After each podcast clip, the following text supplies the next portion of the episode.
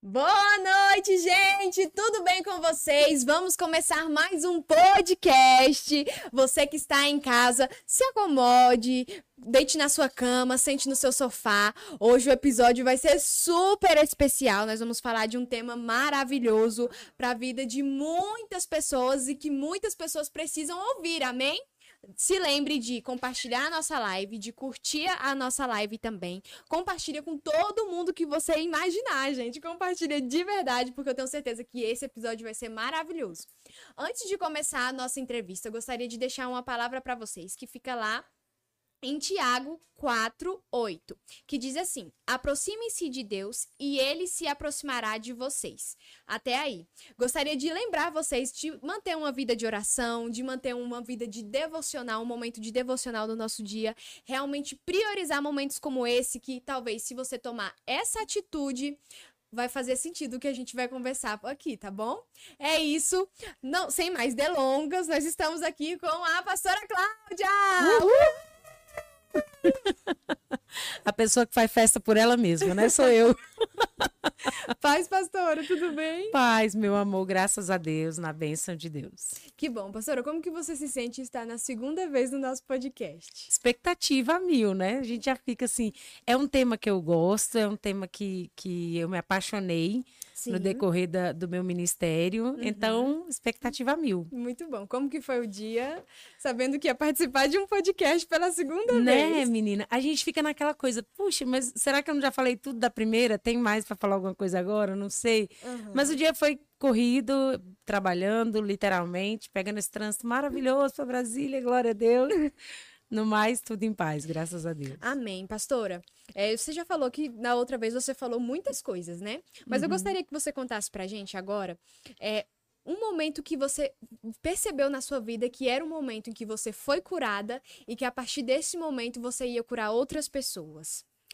É, tem uma frase que eu ouvi uma vez de um ministrador, eu não vou lembrar quem é, sinceramente, mas é, essa frase me chamou a atenção, que ele disse o seguinte: a área em que você mais foi ferida vai ser a área que Deus vai usar no seu ministério. Sim. E, e a área sentimental, para mim, se falando de cura interior, foi uma área que eu fui muito ferida, uhum. né?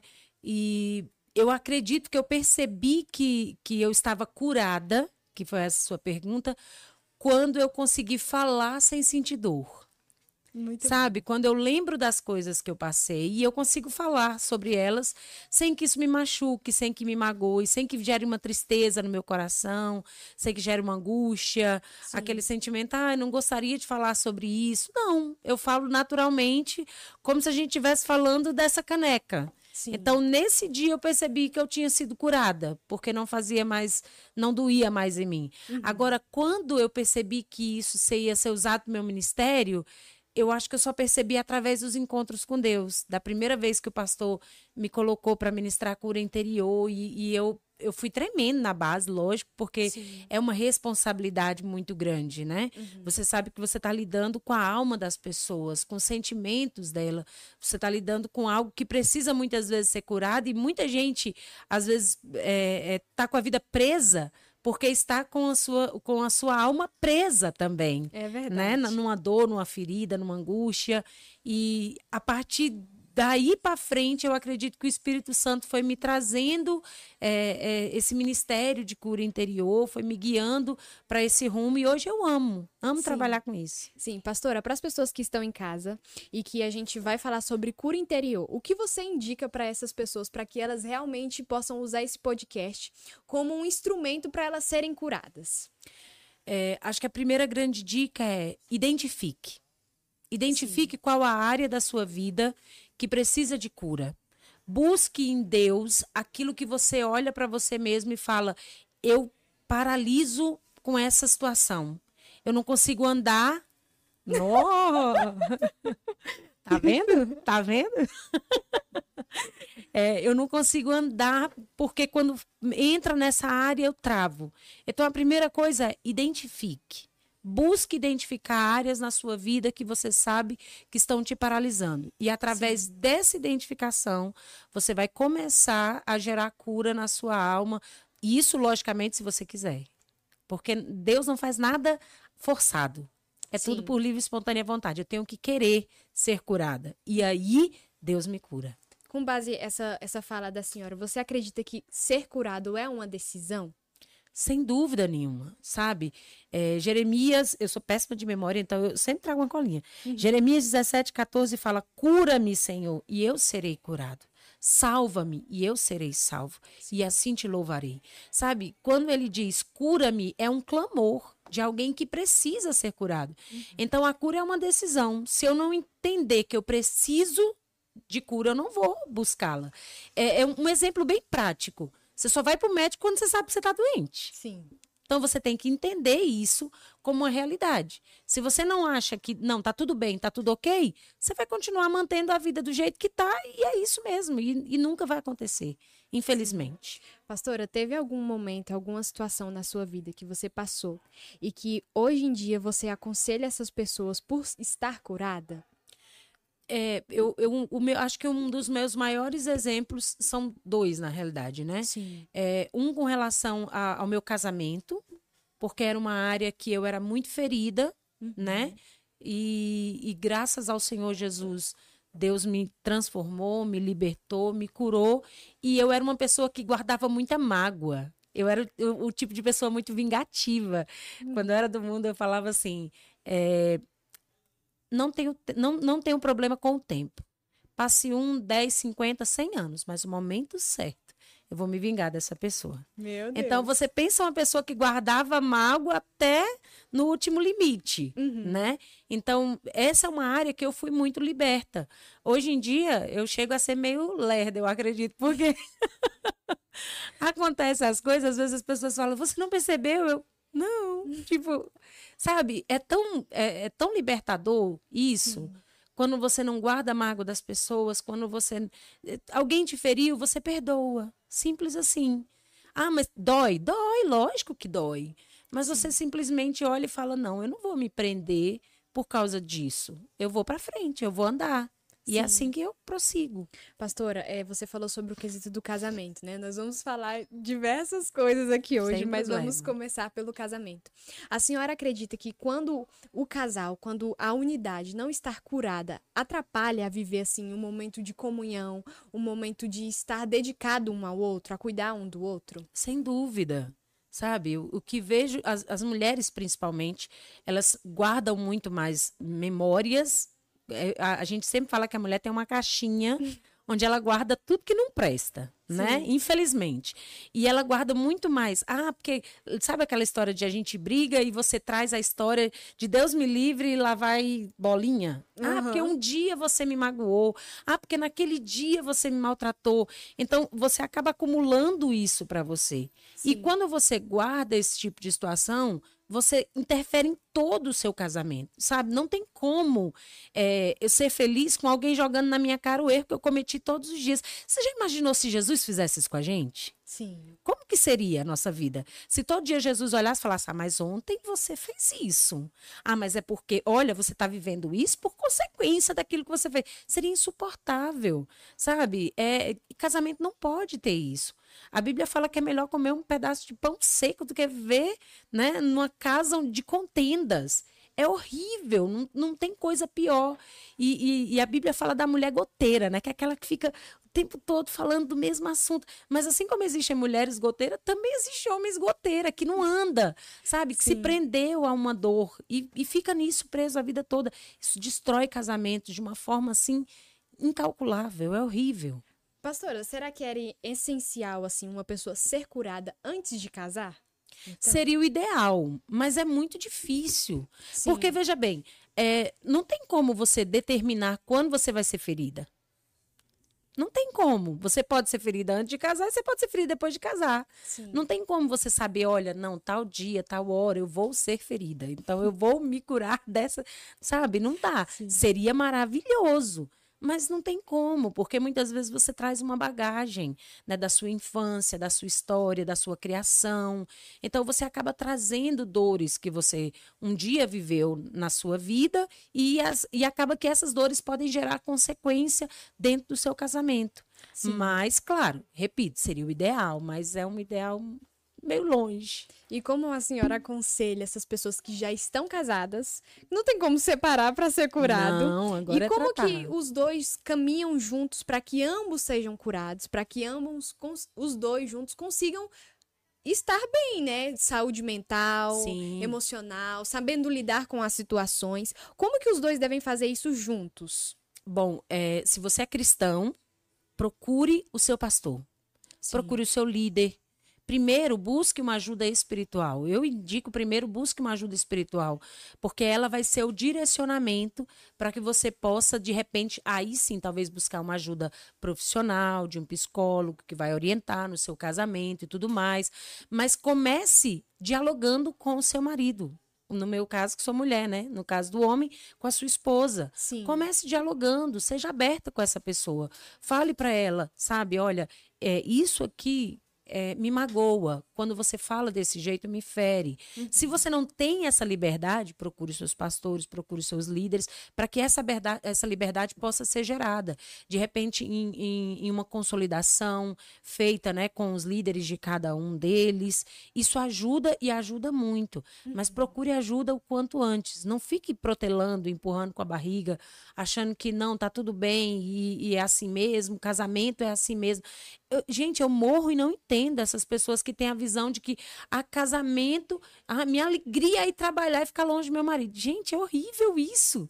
Eu trabalhei com meu marido há alguns anos, eu amo estar perto do meu marido, eu amo, sabe?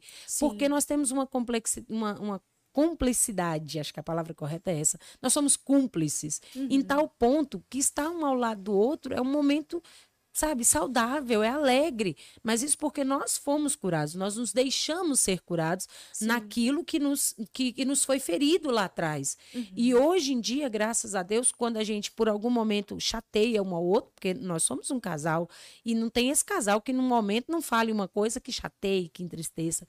Mas quando isso acontece, hoje a gente tem a maturidade de olhar um para o outro e falar: não gostei Sim. não achei legal. Isso, sabe, esse diálogo é extremamente necessário para que um casamento seja saudável. Sim, isso é até. Eu acredito que a questão do diálogo é essencial para todas as áreas da nossa vida. Exatamente. Porque, por exemplo, se eu tô aqui no, no podcast, mas o meu colega falou alguma coisa que eu não gosto. Se eu não chegar lá e falar pra ele, olha, eu não tô gostando do que você tá falando, ele vai continuar Sim. e eu vou continuar sendo ferida. Nesse quesito do casamento, é, eu não sei como que é, porque eu não sou casada, Mas será? mas eu imagino que é muito, comple muito complexo, porque são pessoas com criações diferentes Sim. com costumes diferentes Sim. que entram dentro de uma casa e que abandonou toda aquela, tipo assim, a sua trajetória, sua família, todo aquela, aquele aconchego, né, que você Sim. tinha pra viver a vida de casado. É você deixa um jeito de lidar para aprender um novo jeito de lidar. Exatamente. E ainda tem algo fundamental aí que se chama comunicação. Veja bem, dialogar é necessário, mas identificar a comunicação em que é passada é fundamental, porque às vezes eu digo algo que para mim é normal, mas que para você fere. Sim. Entende isso? Aham. Há um poder muito grande na comunicação. É o exemplo que você deu. Alguém que fala algo para você que te feriu e que às vezes para a pessoa é algo super normal. Sim. Então a comunicação ela tem disso. Nem sempre o que eu vou falar para você é o que você admitiria ouvir de mim. Entende?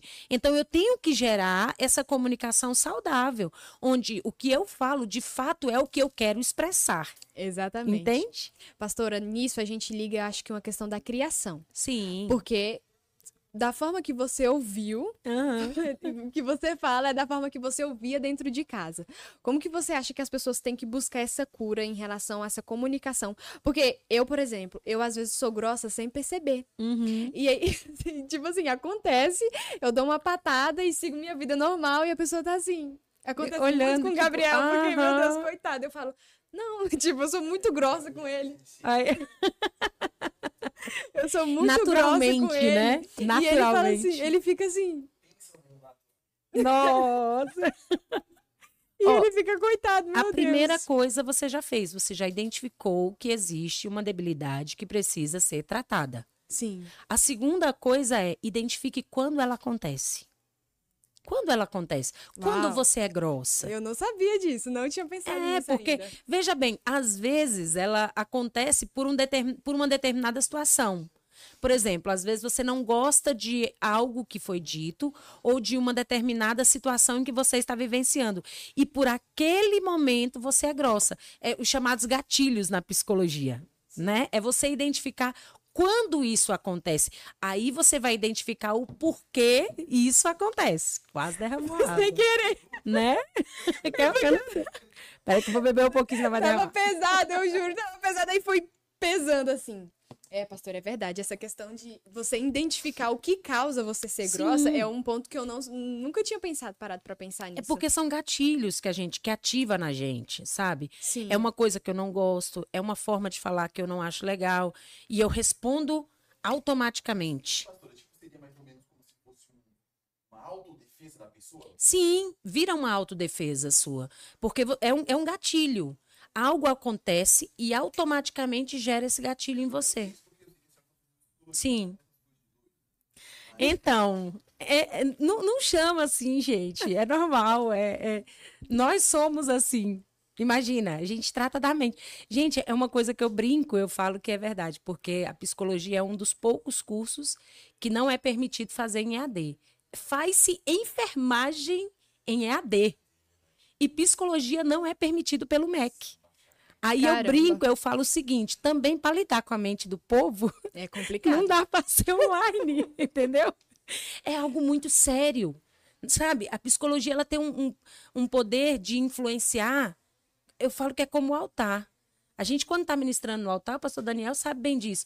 A gente tem um poder nas mãos gigantesco. Sim. Você tem o poder de matar ou de salvar alguém. Na psicologia é a mesma coisa. Você tem o poder de matar ou de salvar alguém. E pior, você tem o poder de influenciar essa pessoa a fazer isso. É verdade. Entende? Então, voltando para os gatilhos, como eu falei, Sim. então busca identificar o que acontece. Por que, que eu sou grossa em determinada situação? Se você começar a fazer esse mapa mental, você vai ver que normalmente está ligado a alguma situação que você vive ou que você viveu. Sim. E aí gera automaticamente esse mecanismo de defesa, a sua grosseria. Sim. Essa questão, eu acho que eu sou grossa porque minha mãe é grossa. Aí, eu acho, eu ó, acho. Entende? dizer. Ó, por exemplo, é, meus filhos falam que às vezes quando eu tô brigando com eles, eu, eu cresço o olho, assim, né? É uma característica que meu pai fazia. Então, você acaba também gerando um aprendizado. Sim. Você ouve a vida toda de um jeito, você vai falar daquele jeito. Uhum. Então, também tem muito disso. Às vezes é um gatilho de defesa, ou às vezes é simplesmente o que você viveu a vida toda. Só que eu repito, normalmente ela está ligada a uma determinada situação. Sim. Normalmente está atrelada a algo. Pastora, e como que eu reconheci o gatilho, né? Uhum. Eu reconheci que eu sou grossa. Eu reconheci o que me causou. O que que eu faço, meu Deus, pra me manter sã? Eu falo, eu oro pra Deus, eu falo, Senhor, me dá um, um domínio próprio das minhas palavras, porque se eu sou grossa com as pessoas. Pastor, Fala. Tem muita coisa pra reconhecer. Né? Né? Não, mas olha que interessante. Você falou, eu reconheço, então peraí, eu já identifiquei a debilidade. Sim. eu identifiquei os gatilhos. Cara, se você identificou os gatilhos, o resto é fácil. É fácil. Porque quando você vê, por exemplo, um exemplo que o gatilho seu é toque, né? Um- você não gosta quando coloca o copo de forma torta. Sim. Se você vê o copo torto, você vai reclamar, você vai brigar. Então, peraí, eu já identifiquei. Então, eu tenho uma estratégia. Eu posso arrumar. E se eu não tenho poder para mudar, eu sigo em frente. Entende? Sim. Tem coisas que você vai poder alterar. Tem coisas que você não vai poder alterar, porque está no outro. Você não pode mudar o outro. Entende? Exatamente. Então você segue em frente. Pronto, simples assim. Sabe, a- a- tem uma música do Thales Roberto, um louvor, que ele fala: a gente é quem complica tudo. É a pura realidade. É verdade. Se eu já identifiquei o gatilho, agora é fácil. Então, peraí, é isso aqui que gera essa minha grosseria. Então, das duas, uma, ou eu respiro fundo e não vou ser grossa naquele momento, porque eu já identifiquei que eu sou grossa nesse momento, então eu não vou ser grossa. E se eu vejo que eu não consigo me controlar, eu falo, depois a gente conversa. Pronto. Eu uso essa tática. Isso. Eu fico calada, assim. Às vezes é até, por exemplo, não especificamente um Gabriel, coitado. Eu não sou tão injusta. Uhum. Tadinho assim do Gabriel, gente. Tadinho. Eu não sou tão injusta assim com ele, mas é, se eu vejo que, por exemplo, às vezes é dentro de casa mesmo, minha mãe falou alguma coisa, porque a minha mãe, ela é uma pessoa completamente colérica. Hum, Então olha ela as fala- personalidades aí, ó. Tá É. vendo? E aí ela fala, fala, fala, e às vezes, pra eu não falar nada, eu fico calada e fico aqui na minha e vou, não, depois eu falo. Aí, tipo assim, passa dias eu falo, mamãe, sabe aquela questão lá? Aí ela olha assim, ela entende o que eu queria falar Ótimo. e fica mais fácil de entender. Porque até às vezes até uma dica pra quem tá em casa Sim. mesmo, né? Seja com, no casamento, seja com um relacionamento de pai e mãe ou de amigas, a gente não precisa bater tete a tete ali, porque senão não vai acabar nunca. Tem um detalhe que antigamente eu achava que tudo tem que ser resolvido na hora. Eu tinha muito essa visão. Não, se a gente teve um problema, a gente tem que resolver aqui e agora. Nem tudo tem que ser resolvido na hora. Sim. Tem coisas que literalmente você tem que parar, respirar, ressignificar aquela situação, olhar de outros ângulos e aí sim você vai tomar um posicionamento sobre ela. Porque às vezes quando você re- tenta resolver tudo na hora, tudo do bate pronto, você tá com sangue quente, Sim. você tá com a sua razão, você tá olhando só o seu ponto de vista e a pessoa do outro lado a mesma coisa. Sim. Então o risco de dar um choque é muito grande. Porque Vira cada um um, vai, né? é, cada um vai defender o seu lado. Sabe? É muito mais difícil. Então eu aprendi isso.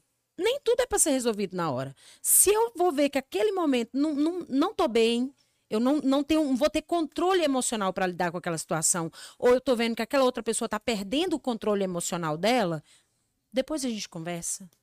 Não tem problema, amanhã a gente resolve.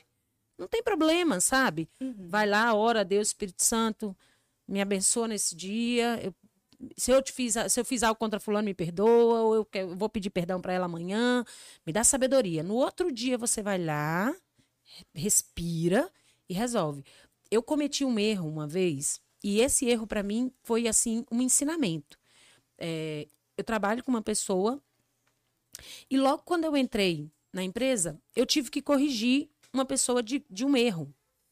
Caramba. E no meu ímpeto, na minha, na minha, a- a- na, na minha visão de resolver na hora de falar e tudo, eu fui grossa com essa pessoa. Sim. E eu percebi que eu fui grossa. Na mesma hora, assim, na mesma hora. chegada, né? É, é, tipo, poxa, cheguei ontem, já tô sendo rude, ignorante. Eu liguei pra pessoa, fui grossa com ela. E aí, quando eu desliguei o telefone, sabe quando a ficha cai, você fala assim: Meu Deus, não precisava ter falado dessa forma. Sim. Sabe? Eu esperei o sangue da pessoa também esfriar do outro lado, né? Uhum. Liguei pra ela na mesma hora, da mesma forma que eu liguei pra ser grossa, eu liguei pra pedir perdão. Uhum. Falei, me perdoa. Não, essa não sou eu.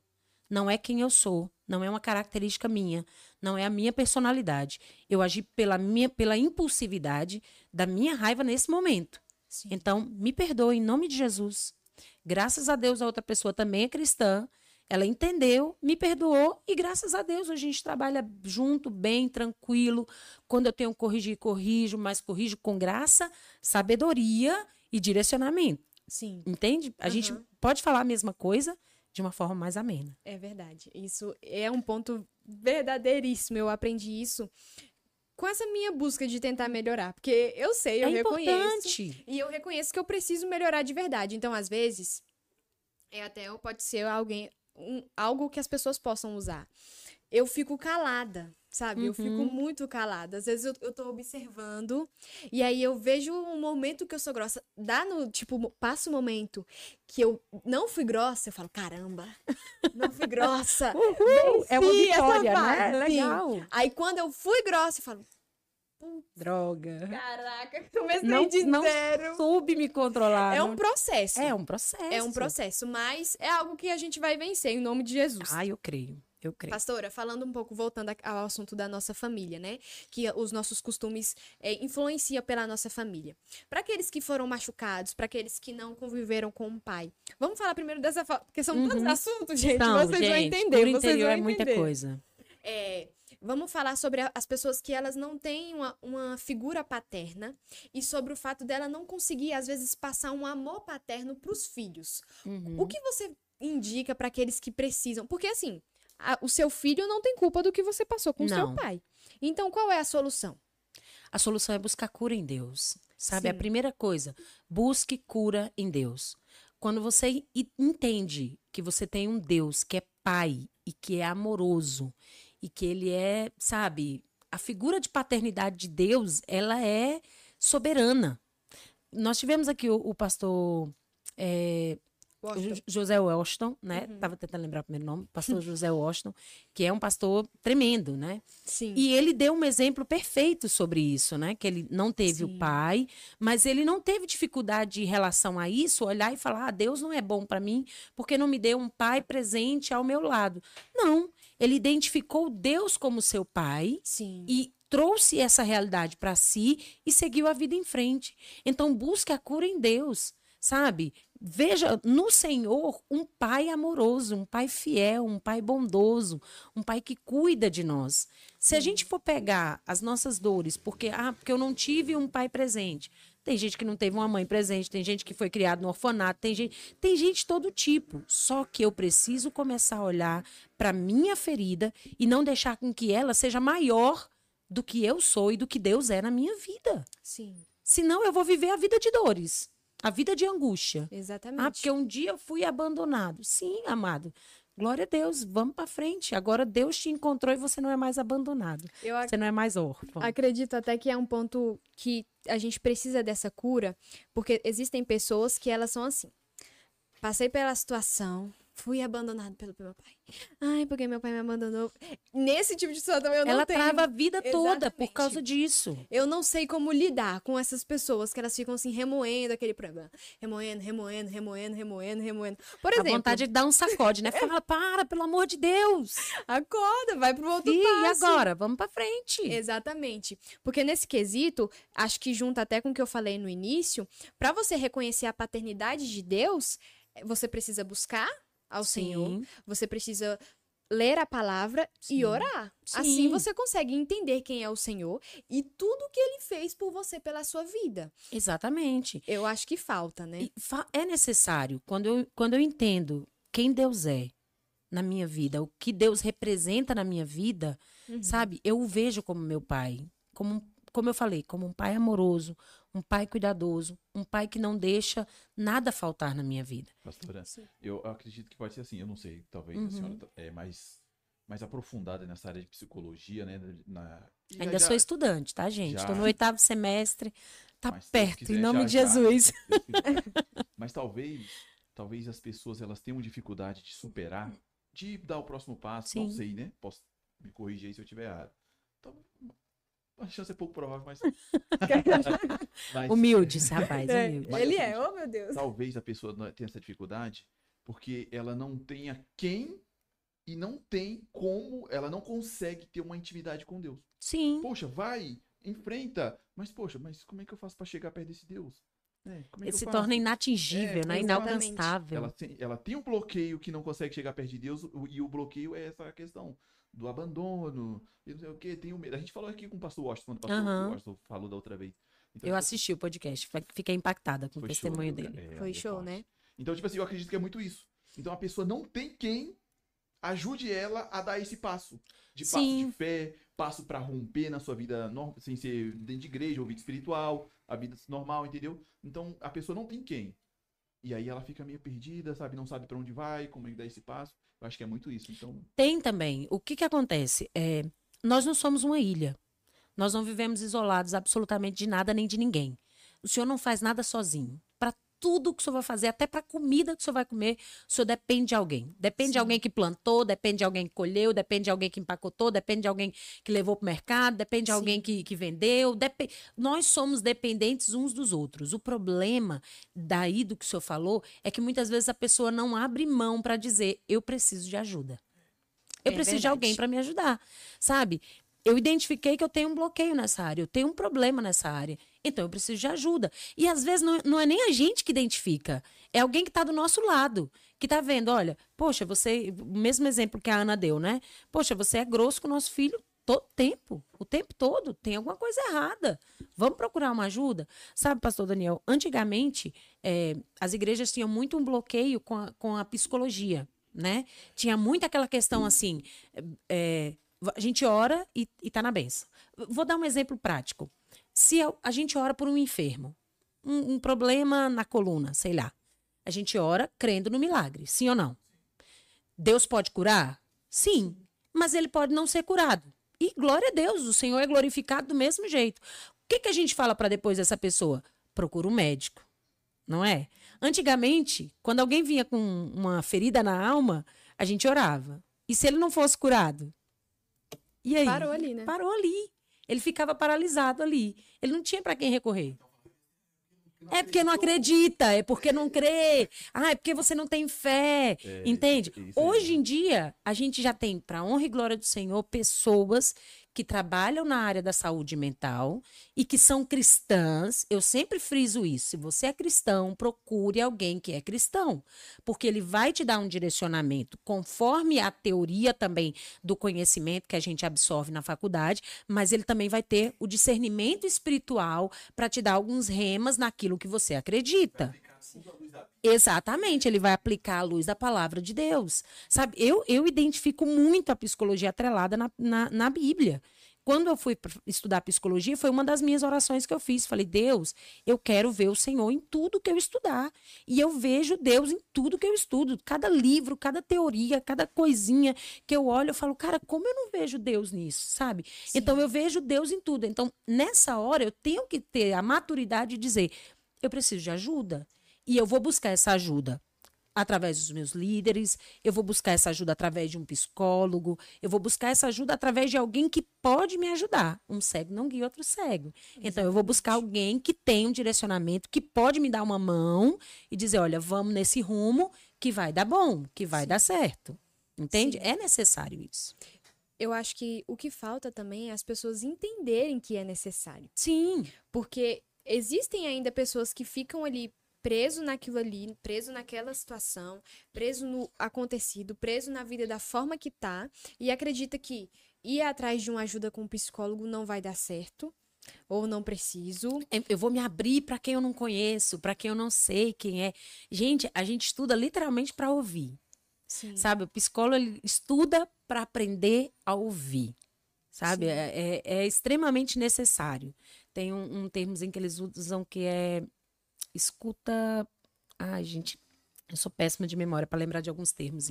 Mas, enfim, é, é, a escuta ideal, aquela que. Escuta acolhedora. Uhum. Aquela que eu vou ouvir você, que eu vou filtrar o que você está me falando, que eu vou identificar pontos chaves. Por isso que uma consulta no psicólogo não acontece num dia, no outro dia você sai de lá curado. Leva tempo, porque uhum. são na, no seu falar que você vai identificando os pontos. Não, não é. pastor Daniel falou, acho que é porque eles queriam levar dinheiro. Não, não, não dá para chegar lá. você imagina, seria muito bom, né? É, não, não é uma doença física que você fala assim, olha, o meu sintoma é dor de cabeça, é dor no corpo, é, é, é ah, então você tá com dengue, peraí. Sim. Entende? Não dá uhum. para Na psicologia, não dá. Porque você não chega lá contando a história toda. Muitas vezes você chega lá só com uma dor. Sim. Entende? O psicólogo, ele quando recebe um paciente, muitas vezes, eu sei porque eu já estou trabalhando na, na, na, nos estágios agora, né? Já, tô, já estamos atendendo legal, no consultório já. Então a pessoa só chega com uma dor. Tudo que ela tem é uma dor, mais nada. E daquela dor, eu tenho que descobrir como essa dor foi gerada. Sim. De que forma que ela aconteceu, quando ela aconteceu. E a pessoa não chega assim, olha, eu, eu, eu tem um problema porque um dia eu fui. Não. Ela chega, olha, eu, eu não consigo é, memorizar, eu não consigo estudar. Olha, eu tô com um problema na escola. Sim. Quantas e quantas vezes, eu, às vezes eu vejo adolescente chegar lá e falar, ó, oh, eu tô com um problema na escola. Porque ele tem um problema na escola. Dá uhum. vontade de voltar e dizer, vai estudar, então, pelo amor de Deus. e não é. Às vezes é um problema dentro de casa que tá gerando um problema na escola. Eu fui, quando eu era criança, eu tinha por volta, eu não lembro, não recordo a minha idade, se minha mãe lembrar, fala aí nos comentários, mamãe. Mas eu, eu fazia uma, eu fazia terapia, porque minha meus pais sempre foram separados. E eu nunca fui, por mais que aqui agora, por exemplo, aqui na igreja, eu tenho um relacionamento com as pessoas, eu converso ali com um aqui, outro ali. Na escola eu não tinha, eu não me enturmava e eu não tinha amigos. Então o que, que eu fazia? Eu deixava as pessoas fazerem coisas comigo Nossa. pra eu ser amigas. Tipo assim, já cortaram meu cabelo, já Pra me se morderam, enturmar. pra que essas pessoas, tipo assim, nossa, ela é minha amiga. Eu já fiz isso. Normalmente na adolescência, não é? Eu acho que. Não, foi uma. Foi eterna. Parece Sério? que não acabava, Desde Meu? Deus. Sim, foi muito ruim. E aí eu lembro que eu fui pra essa, pra essa mo pra moça, né? Pra psicóloga, foi lá até no Lago Sul, perto do Gilberto Salomão. E aí eu me recordo de ir. E ela fazia eu jogar. É. Aí eu Com falei. crianças é muito É. isso. É muito lúdico. Sim. Aí eu falei. Tipo assim, hoje em dia eu penso, como que aquela mulher Comigo jogando, identificava comigo coisas. jogando, sabia que eu tinha um problema. Porque eu me recordo de conversar com elas e ela dizia: O que, que você acha do seu pai? O que, que você acha da sua madrasta? O que, que você acha da sua mãe? O que, que você. E ela ia sabendo, e ela Uhum. ia falando, e ela ia falando. Eu me recordo até que, tipo assim, pra mim é muito claro esse, esse período que eu fiz essa terapia, porque eu lembro que tinha pula-pula, eu lembro do salgado que eu comia depois Olha de que lá. legal. E assim, durante um tempo, aquilo ali pra mim foi muito bom. Durante um tempo. Depois eu ainda Uhum. tive aquela coisa, assim, recaída de Aham. novo. Mas aí eu acordei Mas com é a muito vida. bacana, né? Foi muito bom, foi muito bom. Foi um momento que eu, como criança, eu não sabia naquela época o que estava acontecendo. Mas eu hoje, Ana Clara, com 20 anos, eu entendo que se eu não tivesse passado por aquela época uma terapia infantil, talvez hoje eu não me turmaria com as pessoas e eu deixaria as pessoas fazer gato e sapato de mim. Uhum. Então, eu acredito que a terapia não é importante não só para adultos, Não. mas também para começar desde a criança, desde Sim. aquela pessoa que tá assim. E assim também como para idosos não é errado ter um momento Não. de terapia, um momento de A Tem alguém terapia ela é né? indicada para todas as idades. Para criança, para o adolescente, para o jovem, para o adulto, para o idoso. Cada fase da, da, que você está vivendo é uma fase importante. sim. E, e essas fases são, vão gerando novas histórias em nós. Uhum. Então, quando, por exemplo, igual você deu o exemplo, quando criança, você fazia um acompanhamento psicológico Sim. através de jogos Uhum. você pensa assim, poxa, eu vou lá para jogar. É legal. Por quê? Porque você já imaginou você uma criança assim, uma, uma mulher senta do seu lado e fala: "Me fala do seu dia". Ai, me fala do seu dia. O que, que eu fiz? Eu fui para escola. Coisa chata. Entende? Então, a criança ela é lúdica. Então, você precisa trabalhar com jogos. E é legal, porque você vai jogando e ela vai se sentindo à vontade. Então, ela vai conversando. Sim. E é nesse conversar que você vai descobrindo as coisas. Assim como a forma da criança brincar, o jeito dela agir. Sim. Tudo, tudo é, é- é- Você vai observando, como psicólogo, você vai analisando. Tudo é analisado. É por isso que algumas pessoas falam assim: ah, você está me analisando? Eu falo, não, filho, pelo amor de Deus. Eu nem preciso ficar o tempo todo analisando os outros, que eu tenho mais o que fazer da vida. Só no consultório que eu faço isso, mais nada. Mas é isso. Aí, você, então, como eu falei, na fase da infância. Você tem um trato lá para identificar uma debilidade que você tinha e precisava ser curada. Glória a Deus, avançou. Aí você vai para a adolescência, que é a fase onde a pessoa ela tende a querer se enturmar. Então ela vai gerando grupos, ela vai ficando parecido com o grupo em que ela mais se enturma. Sim. Né? Se ela está no grupo do- das meninas que gostam de estudar, ela vai puxar para o lado do estudo. Se ela está no grupo das meninas que são descoladas na escola, ela vai pintar o cabelo diferente, ela vai fazer aquela coisa. Isso no caso das mulheres, dos meninos é a mesma coisa. Sim. E isso, a, a- a terapia, ela vai acompanhando a sua vida toda. E o que eu acho interessante, quando chega na velhice, na, na, na boa idade, como as pessoas falam, né? A maioria das pessoas, acredite ou não, eles vão para lá para conversar. Imagino. Sabia disso? Eu imagino. Eles vão para lá para conversar, porque eles não têm ninguém para conversar em casa. Às vezes o, o marido ou a esposa já faleceu, o filho trabalha o dia todo e ele não tem ninguém para conversar. Então a maioria das- dos idosos, né, Uhum. é, ele vai para psicologia para conversar. Sim. E é lindo, gente. É, é lindo. Quando você pega assim, são normalmente são 45 minutos, 40, 45 minutos. Se deixar, você passa o dia inteirinho com eles ali. Eu imagino. Porque eles amam conversar. É muito legal, é muito. Gente, é sério. Eu, eu entrei na psicologia para trabalhar com RH Uhum. e eu me apaixonei pela psicologia. Me apaixonei. Eu, eu sonho com o dia que eu vou abrir o meu consultório. Em nome de Jesus. Amém. Em nome de Jesus. Porque. Ah, De verdade, eu não vejo a senhora trabalhando mais no RH, não. Pois é, a minha, é, recentemente eu conversando com uma, uma das minhas chefes, né? Ela falou assim, Cláudia, tu vai abrir tua clínica, Cláudia. A gente conversa, você fica aí, ó, falando. É, Mas é assim, eu me vejo, sim, clinicando, tudo bonitinho. Mas RH é uma paixão que eu tenho. E- e financeiramente, o RH Ah. paga mais do que a clínica. Mas eu quero sim ter a clínica, principalmente para tratar, tratar famílias. Esse é o meu projeto. Muito bom. Pastora, é, nós falamos ah, falando sobre família e falando sobre crianças.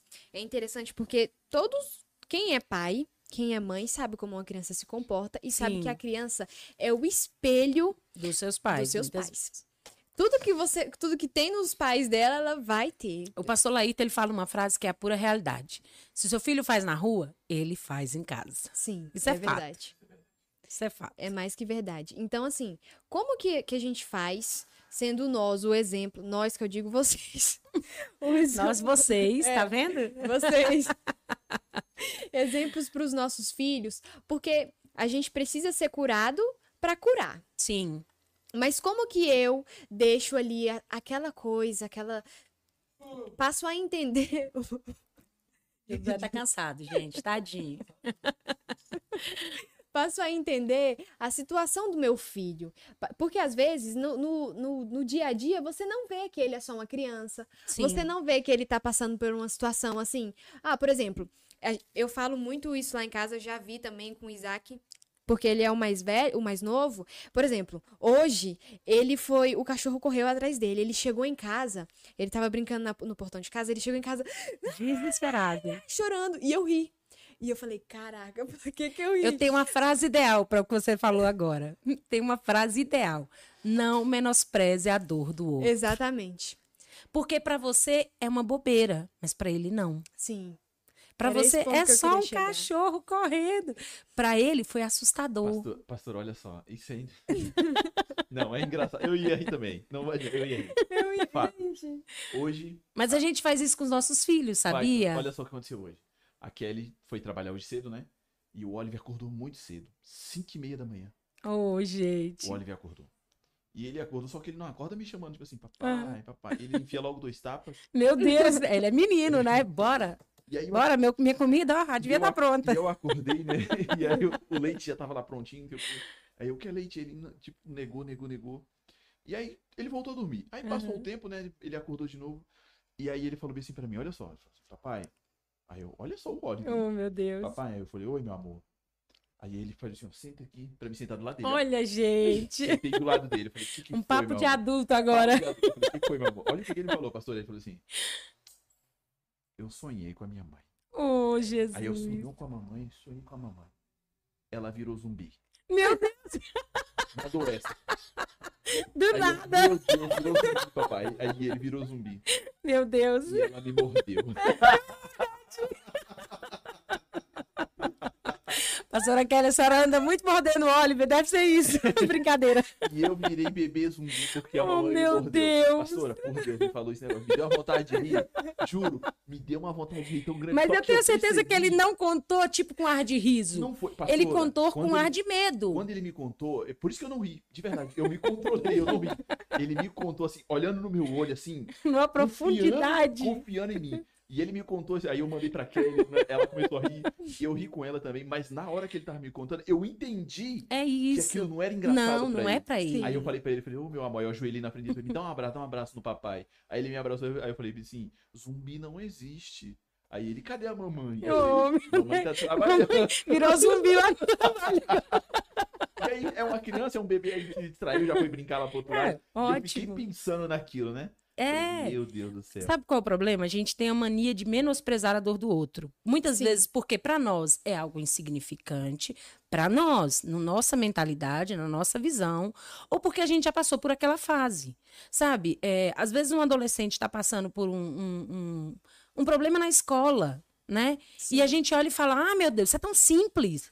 Uma criança, né, que está passando por uma dificuldade lá para aprender a ler. Aí você fala: meu Deus, isso aqui é tão fácil. É fácil para você que já aprendeu. É fácil para você que já viveu essa fase. É fácil para você que já passou por esse tempo. Para ele é um, É um problema, novo, né? é, É um novo. nova. Exatamente. Então, não menospreze a dor do outro. Essa é a dica fundamental que eu dou para qualquer pessoa. Não olhe para alguém diminuindo a dor dessa pessoa, porque você não sabe o quão dor para ela é. Sabe o que o pastor Laís falou aqui? Ah, O quê? Aí-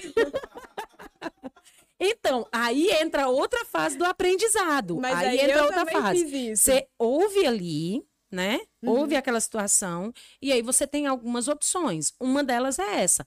Vamos lá. Vamos Foi lá, eu eu, vou com você. Foi o que eu fiz. Entende? Para ele sentir confiança e segurança de que alguém vai. Eu fiz isso uma vez com a Ana Kelly. A Ana Kelly deve estar assistindo, ela vai lembrar disso. Ela tinha pavor de barata. Mas não era um medo, era pânico. Sim. Era literalmente um pânico insuportável de dela sair gritando assim desesperada por causa da barata, Uhum. Sim. né? E eu não tinha psicologia zero naquela época. Era psicologia da mãe, né? Uhum. Sim. Você vai fazer. E aí eu lembro que eu matei uma barata uma vez e eu fiz ela chegar perto da barata. Ela quase desmaiou para chegar perto dessa barata. E ela chorava, esperneava, pelo amor de Deus, mãe, não faz isso comigo. Falei, você vai vencer o seu medo. Vamos lá. Claro, hoje eu não faria da forma que eu fiz, né? né? Quase joga barata em cima dela. Hoje eu não faria, assim. né? Mas é, aos poucos você vai quebrando isso, né? Se de repente naquele momento ele tá apavorado, espera no outro dia e mostra um outro cachorro, porque senão daqui a pouco ele vai criar pânico de cachorro Sim. também. O que eu fiz foi o seguinte, eu tava me arrumando pra ir pro podcast, aí ele entrou. O que foi, Isaac? O que foi? Porque ele brinca na rua esse, esse Uhum. final de tarde.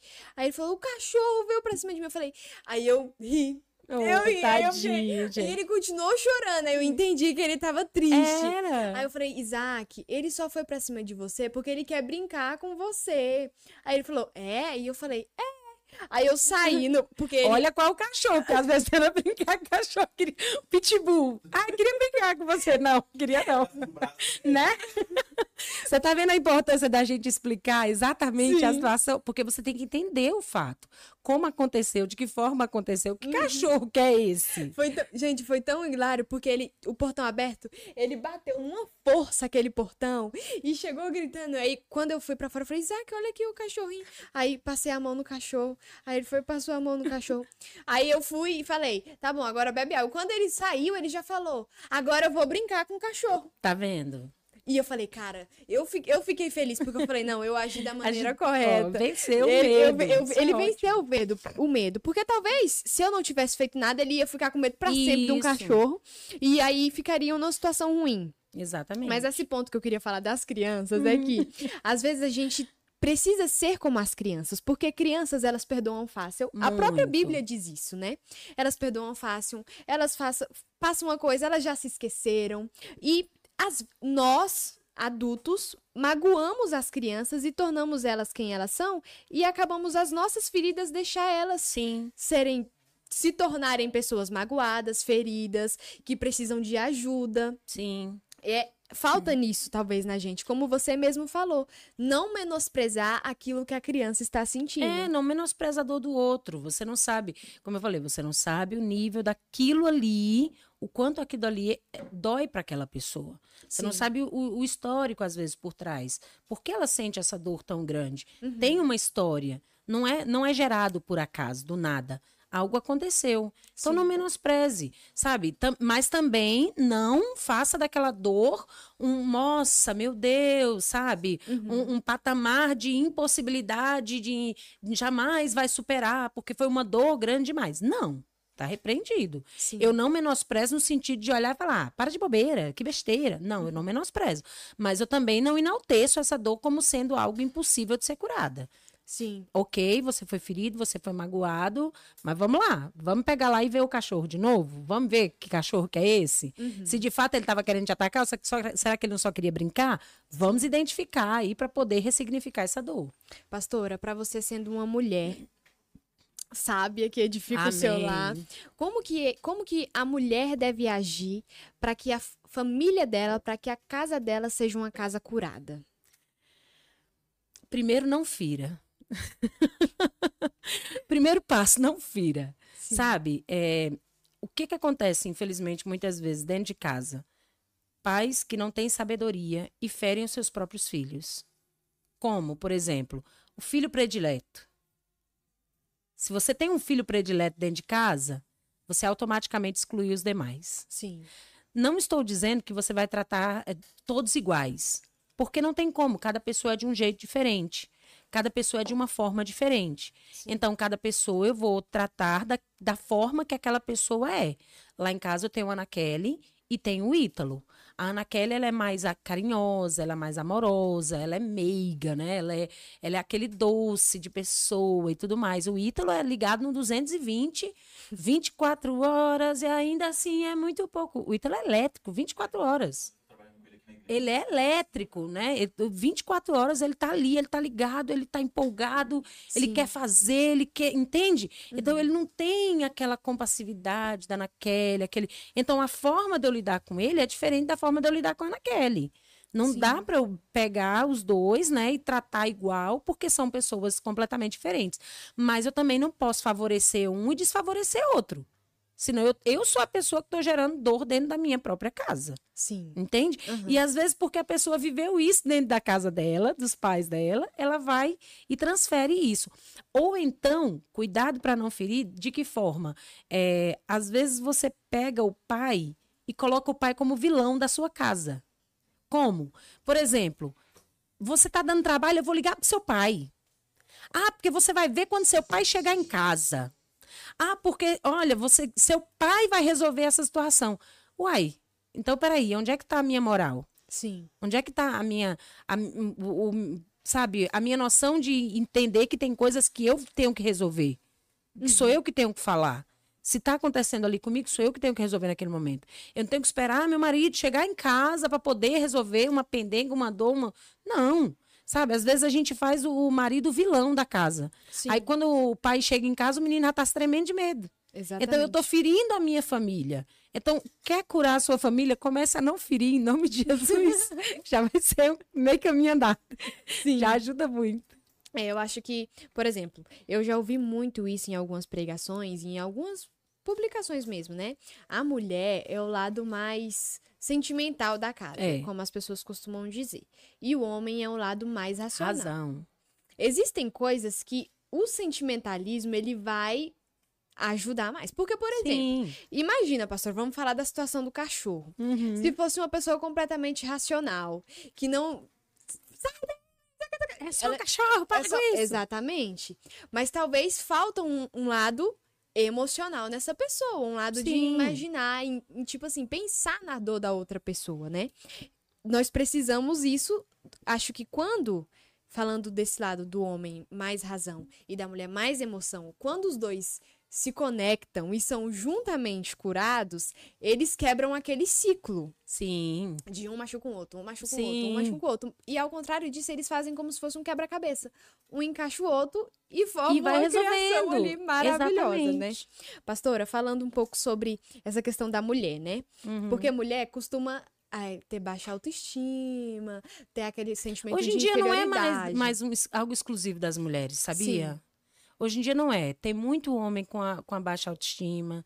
Tem muito que homem. assume, né? É. Porque sempre teve, na verdade, eu acho. Exatamente. Eu- é, Você falou a palavra-chave, que assume mais. Hoje em dia os homens assumem essa, essa debilidade também. Uhum. Não é algo mais exclusivo das mulheres, não. Pode Sim. finalizar sua pergunta. E desculpa. aí, no caso, as mulheres que elas são. Que elas têm essa baixa autoestima, que elas têm esse sentimento de autossabotagem. Eu, Ana Clara, eu acredito que quando a gente se autossabota, a gente acaba impedindo de viver coisas nas nossas vidas. Sim. Então, para essas mulheres, para essas moças que estão em casas, que não têm autoestima, que se autossabotam e que se enxergam como pessoas inferiores a outras, o que os- você tem a dizer a elas? Olha no espelho. Começa por aí. Olha no espelho e identifica o que você gosta em você. Sabe? E quando eu falo olha no espelho, não é olhar a aparência física. Olha a sua alma. Sim. Vê quem você é, qual é a sua personalidade, do que você gosta. Começa a olhar para você e enaltecer aquilo que é bom em você. Sim. Sabe? É, Eu não acredito naquela questão da, das palavras positivas, mas eu acredito no poder das palavras, porque a Bíblia fala que a morte e a vida estão no poder da língua. Sim. Então, sim, as minhas palavras têm poder.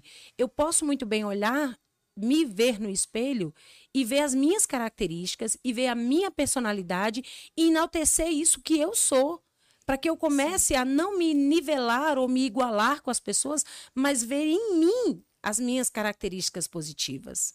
Sim. Sabe? Uhum. Olha no espelho e fala: você fala bem, você se comunica bem. É uma característica sua. Parabéns por isso. Sim. Sabe? Você, quando arruma o cabelo, você fica bonita. Quando você lava o cabelo, você fica genial. Sabe? Começa a olhar Com olho de carinho, isso, né? De com um olhar de afeto. carinho, com olhar de afeto. Para de olhar com olhar de cobrança.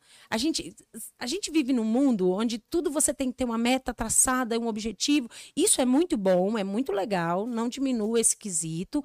O problema é quando você vive só para isso. Sim. E nunca vai estar bom, porque você vai sempre ter uma meta maior, sempre um objetivo maior. E, sabe, você se alegra com o que você está vivendo hoje. Sim. Seja feliz com o que você é hoje. O amanhã você vai buscar por algo melhor. Mas para hoje, tá muito bom. Tá muito legal. Sabe? É, é ensino médio que eu estou vivendo hoje. Glória a Deus. Então eu vou viver o ensino médio e eu vou aproveitar esse momento de ensino médio. Ah, é faculdade que eu estou vivendo hoje, então eu vou aproveitar esse momento de faculdade. Ah, é, é o estágio que eu estou vivendo ainda, eu não cheguei a- a- ao pleno, ao sênior. Então eu vou, vou aproveitar esse momento. Se eu começar a ressignificar os meus momentos, se eu começar a olhar para mim e entender que cada fase que eu estou vivendo é a fase necessária para aquele momento, eu começo a deixar de sofrer um, um pouco mais por falta de autoestima, por porque o que é uma baixa autoestima? É a sensação de que eu não sou o que eu gostaria de ser. Essa é a realidade. A baixa autoestima é você olhar para você mesmo e falar, não, eu não sou o que eu gostaria, eu gostaria de ser assim. E aí você começa a almejar algo. Tudo bem, é bacana você almejar algo, mas você não pode viver sempre no amanhã. Viva o hoje. Aproveite o agora. Gente, é tudo que a gente tem. A gente está conversando aqui, Ana, e eu não sei se daqui a cinco minutos Deus pode me chamar para glória. Sim. E aí? Eu vou viver chorando com o que eu não vivi? Não, eu vou aproveitar o que eu já vivi, vou pegar as minhas boas experiências e vou glorificar o hoje. Isso Sim. é maravilhoso. Às vezes as pessoas são tão feridas, né, pastora? Que elas não conseguem enxergar isso, né? Sim, elas estão tão magoadas, tão feridas, tão cheias de angústias, que elas não Exatamente. conseguem enxergar. Gente, aproveita o agora. Ó, isso que o senhor falou que fez com o Oliver, isso é aproveitar o agora. Hum. Ele só queria um minutinho para contar um sonho. Já imaginou se você tivesse, não, porque eu tenho que fazer isso, porque eu tenho que fazer aquilo, porque eu tenho que resolver isso? Você teria perdido uma oportunidade maravilhosa de ouvir um sonho tremendo que ele teve. Eu ainda tô esperando pra chegar Entende? em casa e conversar com a Kelly. Que Né? Deve ser, ela deve estar dormindo pouco. Aí ddeve ser por causa disso, tá, olha? Sem maquiagem, né? A gente aqui Sem maquiagem, viu, pastora Kelly? Deve ser isso, é verdade. ainda tem nisso, né? né? Ainda tem isso. É, essa questão, pastora, você acha que esse, essa fa- esse fato de principalmente mulheres, eu levo para mulheres porque eu acho que tem mais, sabe? Tem Uhum. mais mulheres que entram no Instagram e se comparam com outras. Muito. Que vê a vida de outras e pensa, por que eu não tô assim? Eu vou, vou contar um, um testemunho. Testemunho não. Uma situação pra mim. Uhum. Eu trabalho com cílios e com design de sobrancelhas. Existe uma mulher, tem uma mulher que ela começou aqui no Valparaíso e que ela tem 22 anos e que tipo assim, ela chegou em um patamar tão alto, tipo assim, ela já ela faz só só design de sobrancelha.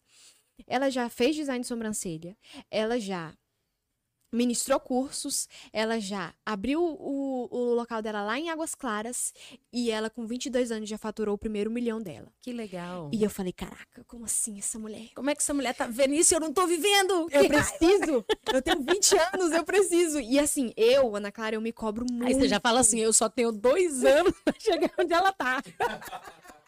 Se vira. Se vira agora, você só tem dois anos. E eu sigo ela. Hoje em dia, ela não trabalha mais com sobrancelha porque ela conseguiu uma estabilidade só publicando no Instagram. Legal. E fazer tudo mais. E eu, nossa, como aí? Como essa mulher fez isso tudo e tudo mais?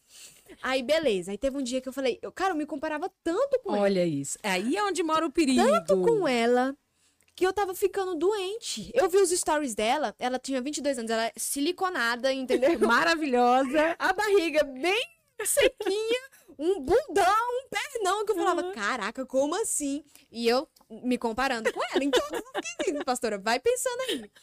Aí teve um dia que eu, orando pra Deus, eu falei, Senhor, me ajuda, meu pai, me dá disciplina na academia, porque eu Olha sei que eu só. só vou ter, que eu só vou chegar em algum lugar tendo disciplina Uhum. na academia.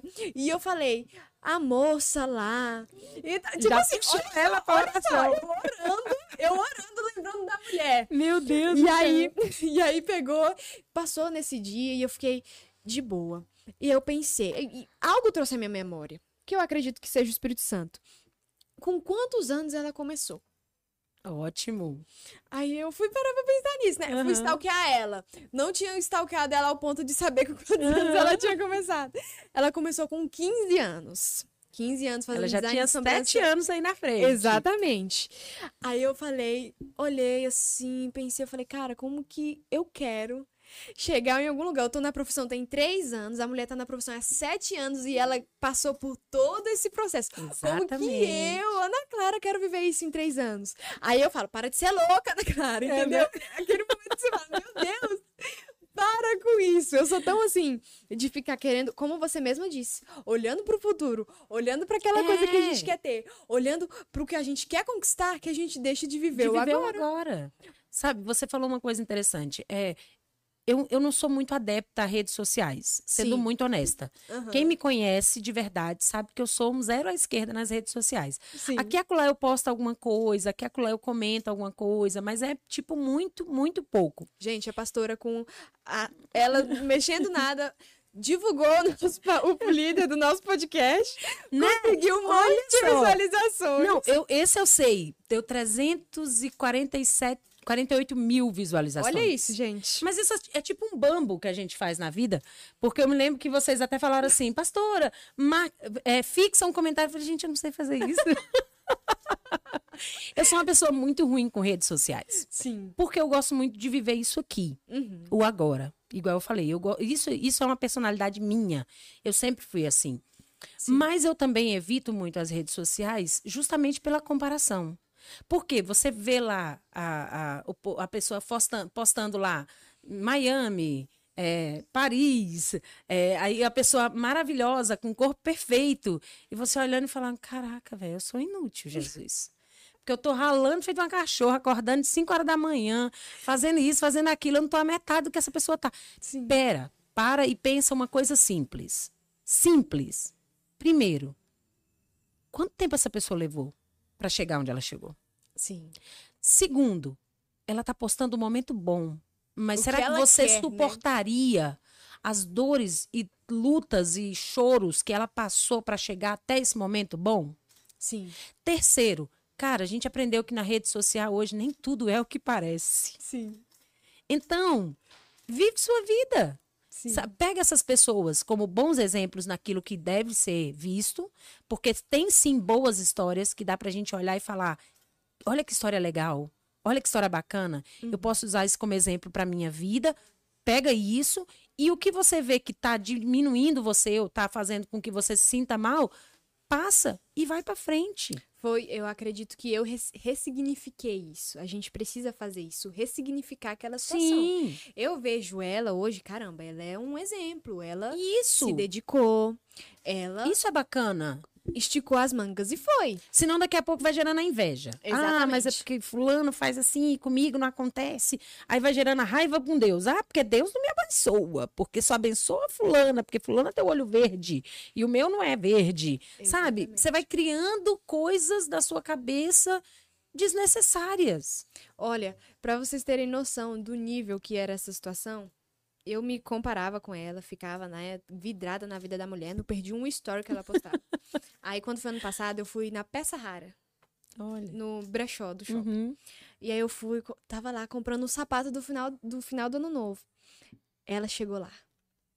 Pronto, você quase ajoelhou. não, e aí eu Oh, falei, amada. Eu não vou falar nada, não vou nem pedir uma foto, que eu não preciso disso. Aí minha mãe falou, virou pra mim e falou bem assim: não foi minha mãe, não minto, não foi minha mãe, foi minha tia. Tá vendo, Ana Clara? Ela, com todo o dinheiro que ela tem, com um milhão que ela tem na conta dela, ela tá num brechó. Exatamente, ué. Aí, cara, aquilo foi um. Plena e maravilhosa. Meu Deus, como que eu tô vivendo alienada? Eu acho que é até assim. É isso. É, é complicado essa situação. Se você está em casa e você fica olhando pra alguém, achando que a pessoa é, ai meu Deus, eu tenho que ser aquela pessoa. Amiga, calma. Vai viver sua vida. Exatamente. Relaxa, no seu tempo vai acontecer. Exatamente, pastora. É, falando desse, dessa coisa de autossabotagem, dessa. Desse de achar que a gente não pode, a Bíblia nos dá o exemplo de Pedro. Quando Jesus foi. Quando Jesus ressuscitou e Jesus disse para Pedro, para ele ir e ser a igreja, né? E Sim. fazer e tudo mais. E Pedro disse três vezes: Como assim eu? Você acha que naquele momento Pedro foi curado? Eu acredito que Jesus pegou a dor de Pedro para curar ele. Sim. Porque Pedro negou a Jesus, né? Uhum. Ele nega Jesus três vezes, como a Bíblia fala. Sim. E por outras três vezes, Jesus pergunta para ele: Pedro, tu me amas? Sim. Tu me amas? E na terceira vez ele já responde assim: O Senhor que sabe. O Senhor sabe, Senhor.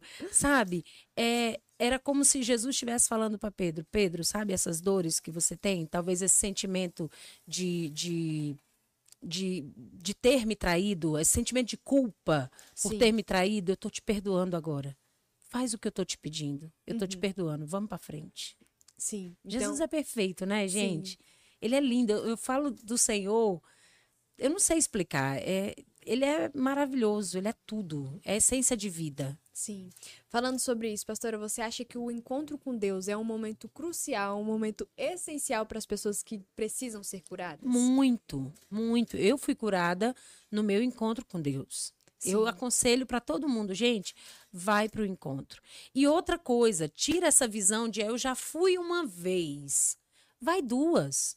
Ah, mas eu já fui duas. Vai um milhão de vezes, não tem problema.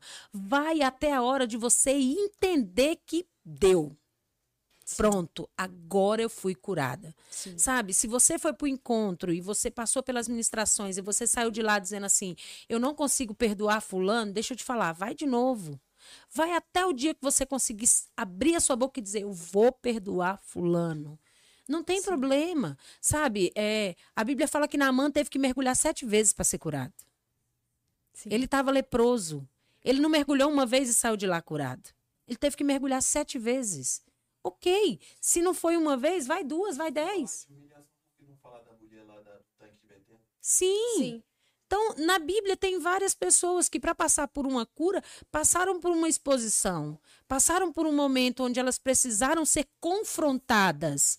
Sabe, a mulher do tanque de Bethesda, ela foi confrontada. Vai lá, chama o teu marido. Ah, mas eu não tenho marido. É, de fato, você não tem, porque o que você tem nem é seu, né? Sim. Você já teve, você já perdeu e o que tem nem é seu. Imagina o confronto desse. Ela... Não, Jesus, é, será que ela vai achar bom? Será que ela não vai gostar? Não, Jesus foi. Só que Jesus ele confronta com amor. Sim. Ele confronta a gente. É isso que eu acho gracioso no cuidar de Deus. Ele não confronta. Jesus não nos confronta para nos humilhar. Jesus não nos confronta para expor a nossa vergonha.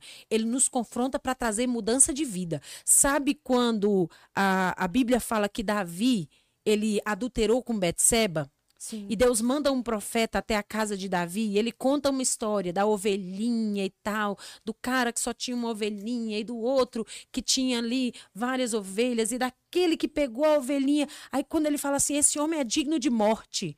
Aí o profeta fala para ele, pois é, esse homem é você. Caramba. É um É. baita de um confronto. Sim. Só que o confronto não era para dizer assim, você vai morrer. Não, o confronto é para dizer, ô Davi, olha o que você fez. E naquele momento, Davi olha e fala: Senhor, só não aparta de mim a tua presença. Sim. Só não fica distante de mim, sabe? Sim. Eu, eu quero perder, eu não, eu não posso perder o essencial, que é o Senhor. Nós precisamos entender isso, sabe? Sim. Quando Jesus nos confronta, não é para nos ferir, não é para nos atacar, é para nos curar. Por mais que a Eu- priori, assim, a gente ache. Tá sem áudio, pastor, o seu microfone. Ah, tá, desculpa, perdão. É aqui, gente, é daqui. Por mais que a gente ache a priori, a princípio, a- ali no início, que o confronto vai. Ah, mas ela tá falando assim, vai me humilhar. Não, mas o confronto não é pra humilhar, foi que nem o que a senhora falou. A princípio, pode parecer, porque eu tenho certeza. Vai Sim. machucar. Quando Jesus falou com essa mulher, ou quando Jesus falou com Pedro lá as três vezes que ele perguntou Uhum. pra apacentar a ovelha, eu, eu, ali foi um processo de cura. Sim. dele, Sim. Entendeu? Então, eu tenho certeza que a, a princípio ali ele pensou, mas por que, que ele tá falando isso? Poxa, Pra por que quê? ele tá mexendo isso, sabe? Uhum. Mas aí logo depois eles entenderam que aquilo era um processo na vida deles. E ó, E é um processo cura. necessário. Sim. exatamente, a cura na vida de uma pessoa, a pessoa ela só vence depois de curada. Exatamente. Exatamente. Não adianta. Entendeu? Então, Senão ela paralisa. E muita, exatamente. ela até anda numa área, mas outra área não anda. E ela É cai. capenga. Por exemplo, tá andando, tá andando, tá andando, tá andando. Mas chegou lá. Ah, mas aquilo lá. Aí cai de novo. A tudo aquilo que ela andou é como se fosse em vão. É, ela vai retrocedendo. Exatamente. Eu acho que um exemplo vivo pra mim, muito claro, eu sou muito grata pelo encontro com Deus, porque foi um momento em que eu cheguei assim, enquanto a Carol falou, Ana, vamos pro encontro? Eu falei, vamos. Aceitei mesmo de coração aberto. E eu fui pra lá pensando, eu vou pro encontro com Deus, onde eu vou conhecer mais do Senhor, foi o que eu pensei. né? e aí, quando eu fui muito ministrada na cura interior, porque Graças a Deus. eu, eu, eu precisava per- perdoar o meu pai. E aí, e eu falava, eu falo isso abertamente, meu Deus do céu, e eu já falei isso pra ele. Porque meu pai era casado com uma mulher, com uma moça e tudo Uhum. mais. E essa moça, ela não me tratava muito bem. E aí eu culpava meu pai por essa situação. E eu falava, como que ele não enxerga isso? Como que ele não vê, né? O que tá acontecendo Exatamente, mas assim, era aquela coisa. Tinha ali, mas eu não queria culpar o meu pai. Eu, eu achava, não, meu pai não vai fazer isso. Meu pai, quando eu cheguei no encontro, e porque assim, pra quem já foi pro encontro e sabe, quando fala sobre a administração de cura, vem coisas na sua, na sua mente, no seu coração, você começa a orar por coisas que você O Espírito Santo vai trazendo a lembrança. Exatamente. É, é uma coisa que eu sempre falo: o Espírito Santo vai te trazer a lembrança daquilo que você precisa ser curado. Exatamente. E aí vinha o meu pai e eu falava. E eu dizia, como assim, meu Deus? Só pode ser coisa do inimigo falando pra eu fazer isso. meu pai não vai fazer isso comigo, não. E, gente, pra vocês terem noção do nível, antes de eu ir pro encontro, eu tinha dificuldade de falar, eu te amo pro meu pai. Uau. Eu tinha dificuldade de chegar no meu pai e falar se, que fosse uma coisa que eu precisava.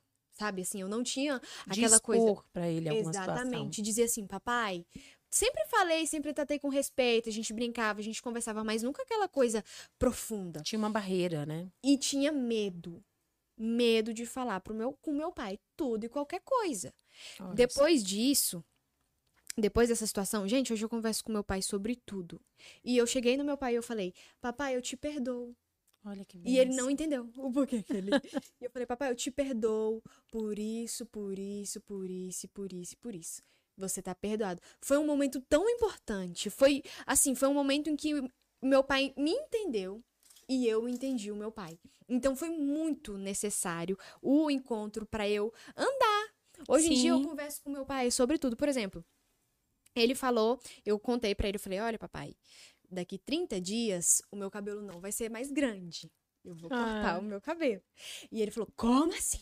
Alarmou, né? Você não tá ali nada pensando em ir atrás desse povo não, né? Meu Deus. E aí, ouvindo aquilo do meu pai, Parece falei, loucura, né, para o Aham. mundo.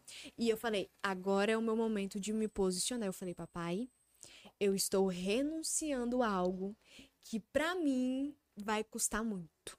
Vai, porque, gente, na hora que a pastora Kelly falou, as mulheres vão Vão cortar, o, cortar cabelo. o cabelo. Todos eles sabem, eu já comentei. Gente, eu chorava. Eu chorava não era pelo sem a maquiagem. Eu nunca imaginei que eu ia ser apegada pro cabelo. Eu falei, cara, eu Meu acabei de fazer um moreno iluminado, como assim eu vou cortar? E eu falei, meu Deus do céu. Mas naquele momento em que meu pai me questionou e eu entendi que eu fui curada, a chegar do meu pai e falar, papai, eu vou fazer isso. Porque, gente, eu não fazia. E minha mãe brigava comigo e ela falava, Ana Clara, como que você não fala pro seu pai o que que tá passando? Tipo assim, Nossa. hoje, Como que ele vai saber o que você tá vivendo se Exatamente. você não expõe, né? Exatamente. E eu falava para e eu falei pra ele, e naquela situação, naquele momento eu desliguei aquele telefone e eu orei pro Senhor, eu falei: "Cara, obrigado, meu Deus, por me deixar ter me ser ousado o suficiente pra Olha falar, que- papai, eu vou cortar o meu cabelo". E hoje em dia o meu pai nem questiona, porque ele fala: "Tá bom, Ana Clara, você sabe o que você faz". Porque eu passei essa segurança pra ele. Sim. Da mesma forma foi a questão profissional, da mesma forma é a questão emocional, sentimental, tudo ele tem medo, porque afinal de contas é novo pra ele também. Exatamente. Pra é a ele é um primeira vez que eu novo. tenho 20 anos, eu sou a filha dele mais velha. Oi, É tudo, sabe, é tudo novo, mas Ó, e eu te confesso algo. Nossos filhos podem crescer a idade que for. Pra gente vão sempre ser os nossos bebês. Sim. A gente sempre vai ter aquela preocupação: será que tá fazendo tudo certo? Será que vai dar tudo certo? Meu Deus, tem misericórdia, cuida, guarda, protege. É normal. Sim, esse, é, esse exemplo do meu pai é só um exemplo claro do encontro, do, de como o encontro é um lugar tremendo, é um lugar que a gente, a gente se renova, a gente. E eu penso em. Eu já fui trabalhar no encontro e eu tive a experiência. É maravilhoso. É né? maravilhoso você sentir outra coisa completa. Cara, eu saí dali. Falei, Senhor, como pode, né? Gente, é, eu lembro o nosso primeiro encontro que eu fui para trabalhar. Sim. E eu lembro como se fosse hoje, né? E, e foi algo tão tremendo, porque eu lavava os banheiros numa alegria. Acho que eu nunca lavei um banheiro tão feliz na vida. Diante de Deus, eu lavava assim numa felicidade, porque eu estava ali para servir. Eu lembro que no primeiro encontro que eu fui para receber, e eu só fui um encontro para receber mesmo. Depois para frente foi tudo para trabalhar. Uhum. Mas eu me lembro que eu falava assim, no dia eu falei: "Nossa, esse pessoal deve ganhar muito bem, né?" Porque eles ficam aqui servindo a gente o dia inteiro. É sério, eu pensava assim: "Nossa, o pessoal deve ganhar muito bem, né? Deve ser um bom dinheiro, né?" né? E aí, de repente, no outro encontro, que foi, foi o primeiro, eu, nós estamos dentro da igreja desde o primeiro encontro que a IPCC fez. Sim. Porque até então a gente ia para a igreja do pastor Laudo Jair, né? Os nossos encontros eram feitos por lá. Então eu estou na igreja desde o primeiro encontro que o pastor Lair falou, agora nós vamos fazer os nossos próprios encontros. E nesse primeiro encontro eu já fui para trabalhar. Sim. Né? E, nossa, meu Deus, eu nunca imaginei que eu ia lavar um banheiro tão feliz na minha vida. E naquele dia eu lembrava nitidamente, até hoje, se eu fechar o olho, eu lembro das meninas, das senhorinhas que lavavam os banheiros lá pra gente, que serviam a gente assim com tanto amor, com tanta preocupação Sim. de fazer com excelência. Gente, eu super indico. Se você ainda não foi pro encontro, vá pro encontro. Sim. Vá receber, se esforce para ter uma oportunidade de trabalhar. Uhum. É, sabe, não, não tem palavras, só você estando lá para saber. Sim, é verdade. Ah, é vou mandar um abraço. Gente, eu sou de uma cidadezinha chamada Encanto, no Rio Grande do Norte. Sim. Bem interior do Rio Grande do Norte. Eu amo minha cidade. É, um beijo para todo mundo que está assistindo lá no Encanto, pessoal da minha terra. No, no, no YouTube, agora à tarde a gente recebeu o comentário de uma moça que ela falou: Oi, eu sou. Maria, não, não lembro o nome composto que ela tinha. Ela falou: Sou do Encanto, Rio Grande do Norte. Aí eu falei: Oi, um abraço, fique à vontade para assistir os nossos. vídeos." Ah, Eu falei, mas eu falei: Nossa, com certeza é a pastora Cláudia que tá. É, isso é minha mãe, minha lá." irmã. Não sou eu. Eu te falei que eu sou ruim de rede social. Já minha mãe, ela manda para todo mundo. É, Todo mãe. mundo tá sabendo. Mãe, ela é maravilhosa nisso, Fefe. Ela manda pros primos, para todo mundo. Eu, eu mando pro grupo da minha célula. Gente, assiste lá. É tipo assim, um básico, né? É, eu, fala- sou- eu te falo, eu sou muito. Eu não sei explicar. Eu, eu, eu sou muito na minha, né? Eu Aham. sou muito fechada, assim, nesse quesito. Sim. Algumas pessoas pensam que não, mas é engraçado. É, no meu dia a dia, eu sou muito fechadinha. A minha mãe não. Minha mãe, ela já manda mensagem pra todo mundo, liga pra todo mundo. Eu acho muito legal. Eu vejo ela sempre, toda vez que eu vejo ela, ela fala: O seu namorado é muito bonitinho. Olha. Obrigada, eu falo, é. Aí às vezes a gente tá ali conversando e ela fala: aquele lugar que você faz lá em cima, onde é que é? Ela perguntou Oi. pra mim uma vez. Que você aparece, na verdade, né? Que você aparece. Onde é que é? É ali atrás ou é lá em cima? Aí eu expliquei pra ela que era aqui. Aí ela, ah, eu não sabia. Eu ficava me perguntando de onde que Onde você. que você aparece, né? ia. Aparece do nada, né? De onde é que vem? Né? Eu converso muitas vezes com ela. Ela sempre fala também da. Do, sempre esqueço o nome dela, que ela faz parte do teatro. Jaiane. E sim, eu comprei a bolsa. minha ela disse, sobrinha. Jaiane que faz, Jaiane que faz. É. Comprei a bolsa que, que Nossa, ela ela- fez. a Jaiane, ela tem um dom pra, pra pintura que é maravilhoso. Ela é muito lindo boa mesmo. nessa Eu parte comprei de pintura. uma Eu eco-bag dela. Acho Lindo tremendo. mesmo.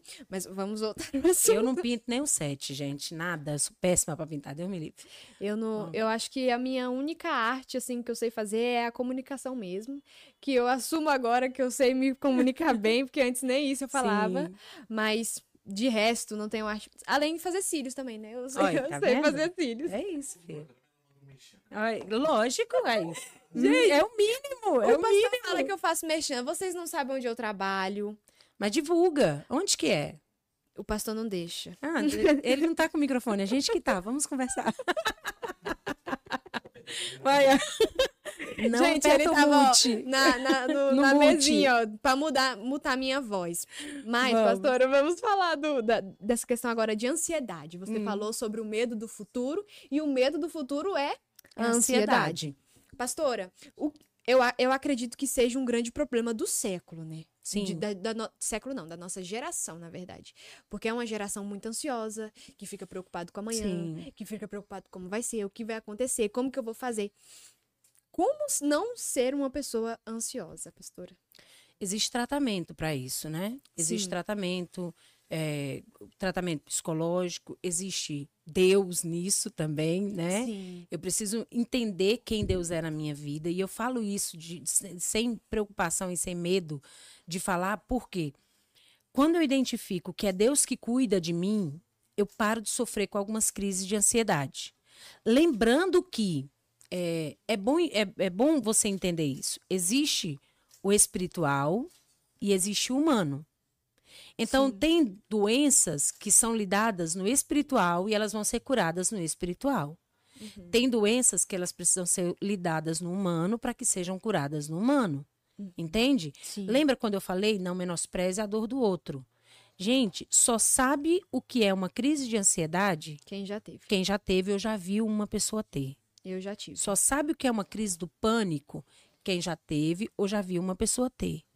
Então não adianta olhar para a pessoa e dizer que é frescura, porque ela sente no corpo dela. Sim. Sabe, é é a chamada doença psicossomática. Não é algo que ela quer, é involuntário. É gerado através de um gatilho, e aí entra muito a psicologia nesse quesito de você identificar quais são os gatilhos, de onde começa. E também é gerado por uma situação que você viveu lá atrás. E de repente você não, ou está no seu subconsciente, ou está no seu consciente mesmo. E você precisa tratar aquela área para que você consiga avançar na vida. Eu não diria que é o- a- o simples acúmulo, eu diria que há uma causa.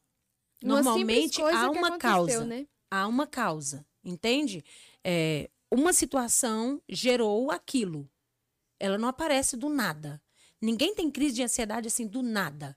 Ó, por exemplo, isso que você viveu pode gerar uma crise de ansiedade. Sim. A comparação. Eu começo a me comparar com alguém e eu espero alcançar aquilo que a pessoa está alcançando lá na frente, só que eu quero alcançar hoje, eu quero alcançar agora. E como eu não alcanço agora, como leva tempo, eu começo a gerar uma ansiedade dentro de mim. E isso começa a afetar todo o meu corpo. E exatamente, Sim. aí vai gerando um problema atrás de outro. O a primeira experiência que eu tive com crise de ansiedade, que eu pude vivenciar, foi com meu marido, com o Renato. Há alguns anos atrás, cerca de, acho que uns nove anos atrás, não se falava tanto de crise de ansiedade. E eu vi o Renato ter crise de ansiedade. Até a pastora Kelly presenciou uma vez lá em casa. Só que as crises de ansiedade dele, olha só o que, que ele sentia. Ele, do nada, ele começava a suar frio, suar frio, o corpo dele começava a suar frio e ele desmaiava. Essa era a crise que ele tinha. E a gente não sabia o que que era. Ele só começava a dizer, tô passando mal, tô passando mal, e ali ele desmaiava, ia perdendo o ar, desmaiava. E nesse, nesses desmaios que ele começou a ter, a gente procurou vários médicos, e todos os médicos que a gente procurou, ninguém identificava. Repito, naquela época não se tinha uma noção de crise de ansiedade igual a gente tem hoje em dia. Sim. Então, ele foi diagnosticado com chagas, ele foi diagnosticado com água no pulmão, ele foi diagnosticado com um monte de doença que não era nenhuma delas. A última, o último diagnóstico foi o de chagas, né? É, e o médico, ele falou o seguinte, olha, eu vou te encaminhar para você fazer um, um- Ai, agora eu esqueci, o exame, um exame de imagem no coração. Me perdoe, eu não lembro o nome agora. E ele foi para fazer esse exame de imagem. Aí onde eu falo da importância do você ter um, um, um médico, ou de você ter um psicólogo, ou de você ter alguém que tem uma visão espiritual. Sim. Olha que interessante. A gente chegou na, na- no consultório da médica, ela estava fazendo o exame, acho que é um eletrocardiograma, acho que o nome é esse, não lembro muito bem. E ela estava fazendo o exame e ela parou de fazer o exame. Ela só parou de fazer o exame. Aí ela parou e olhou para o Renato e falou: Deixa eu te falar, Deus se alegra com a morte do justo. Desse jeito. E ela começou a falar a vida, a minha, a minha vida do Renato, parecia que ela estava lá dentro de casa. Caramba. E ela começou a detalhar coisas assim. Eu estava sentada assim numa cadeirinha no canto da parede e eu comecei a chorar horrores. Nossa. E ela imagino. foi literalmente usada por Deus, uma médica cardiologista que, que teve sensibilidade do Espírito Santo de Deus Sim. e se deixou ser usada por Deus naquele momento para trazer cura na vida do Renato. E quando ela terminou de falar, ela falou: Olha, deixa eu te falar algo. É, Deus manda te falar que é Ele quem cuida de você e quem cuida da sua casa. E se você não descansar o seu coração, Ele vai levar você para Ele. Caramba. Literalmente assim. Aí depois a gente, hoje a gente sabe, a crise de ansiedade estava sendo gerada naquela época, porque o Renato tinha ficado desempregado por mais de dois anos e ele não conseguia arrumar emprego e tudo que ele conseguia, sabe? ele- nós sempre tivemos a preocupação de não nos afastar da presença do Senhor. Sim. Então, sempre que via um emprego que podia afastá-lo do- dos horários dos cultos, do horário da célula, do horário da coisa, ele dizia não. Uhum. E é, confiando no Senhor. Mas ele ficou quase dois anos desempregado. E essa sensação de incapacidade, de não ser o provedor da casa, porque até então só eu trabalhava, foi gerando nele uma crise de ansiedade que a gente não entendia.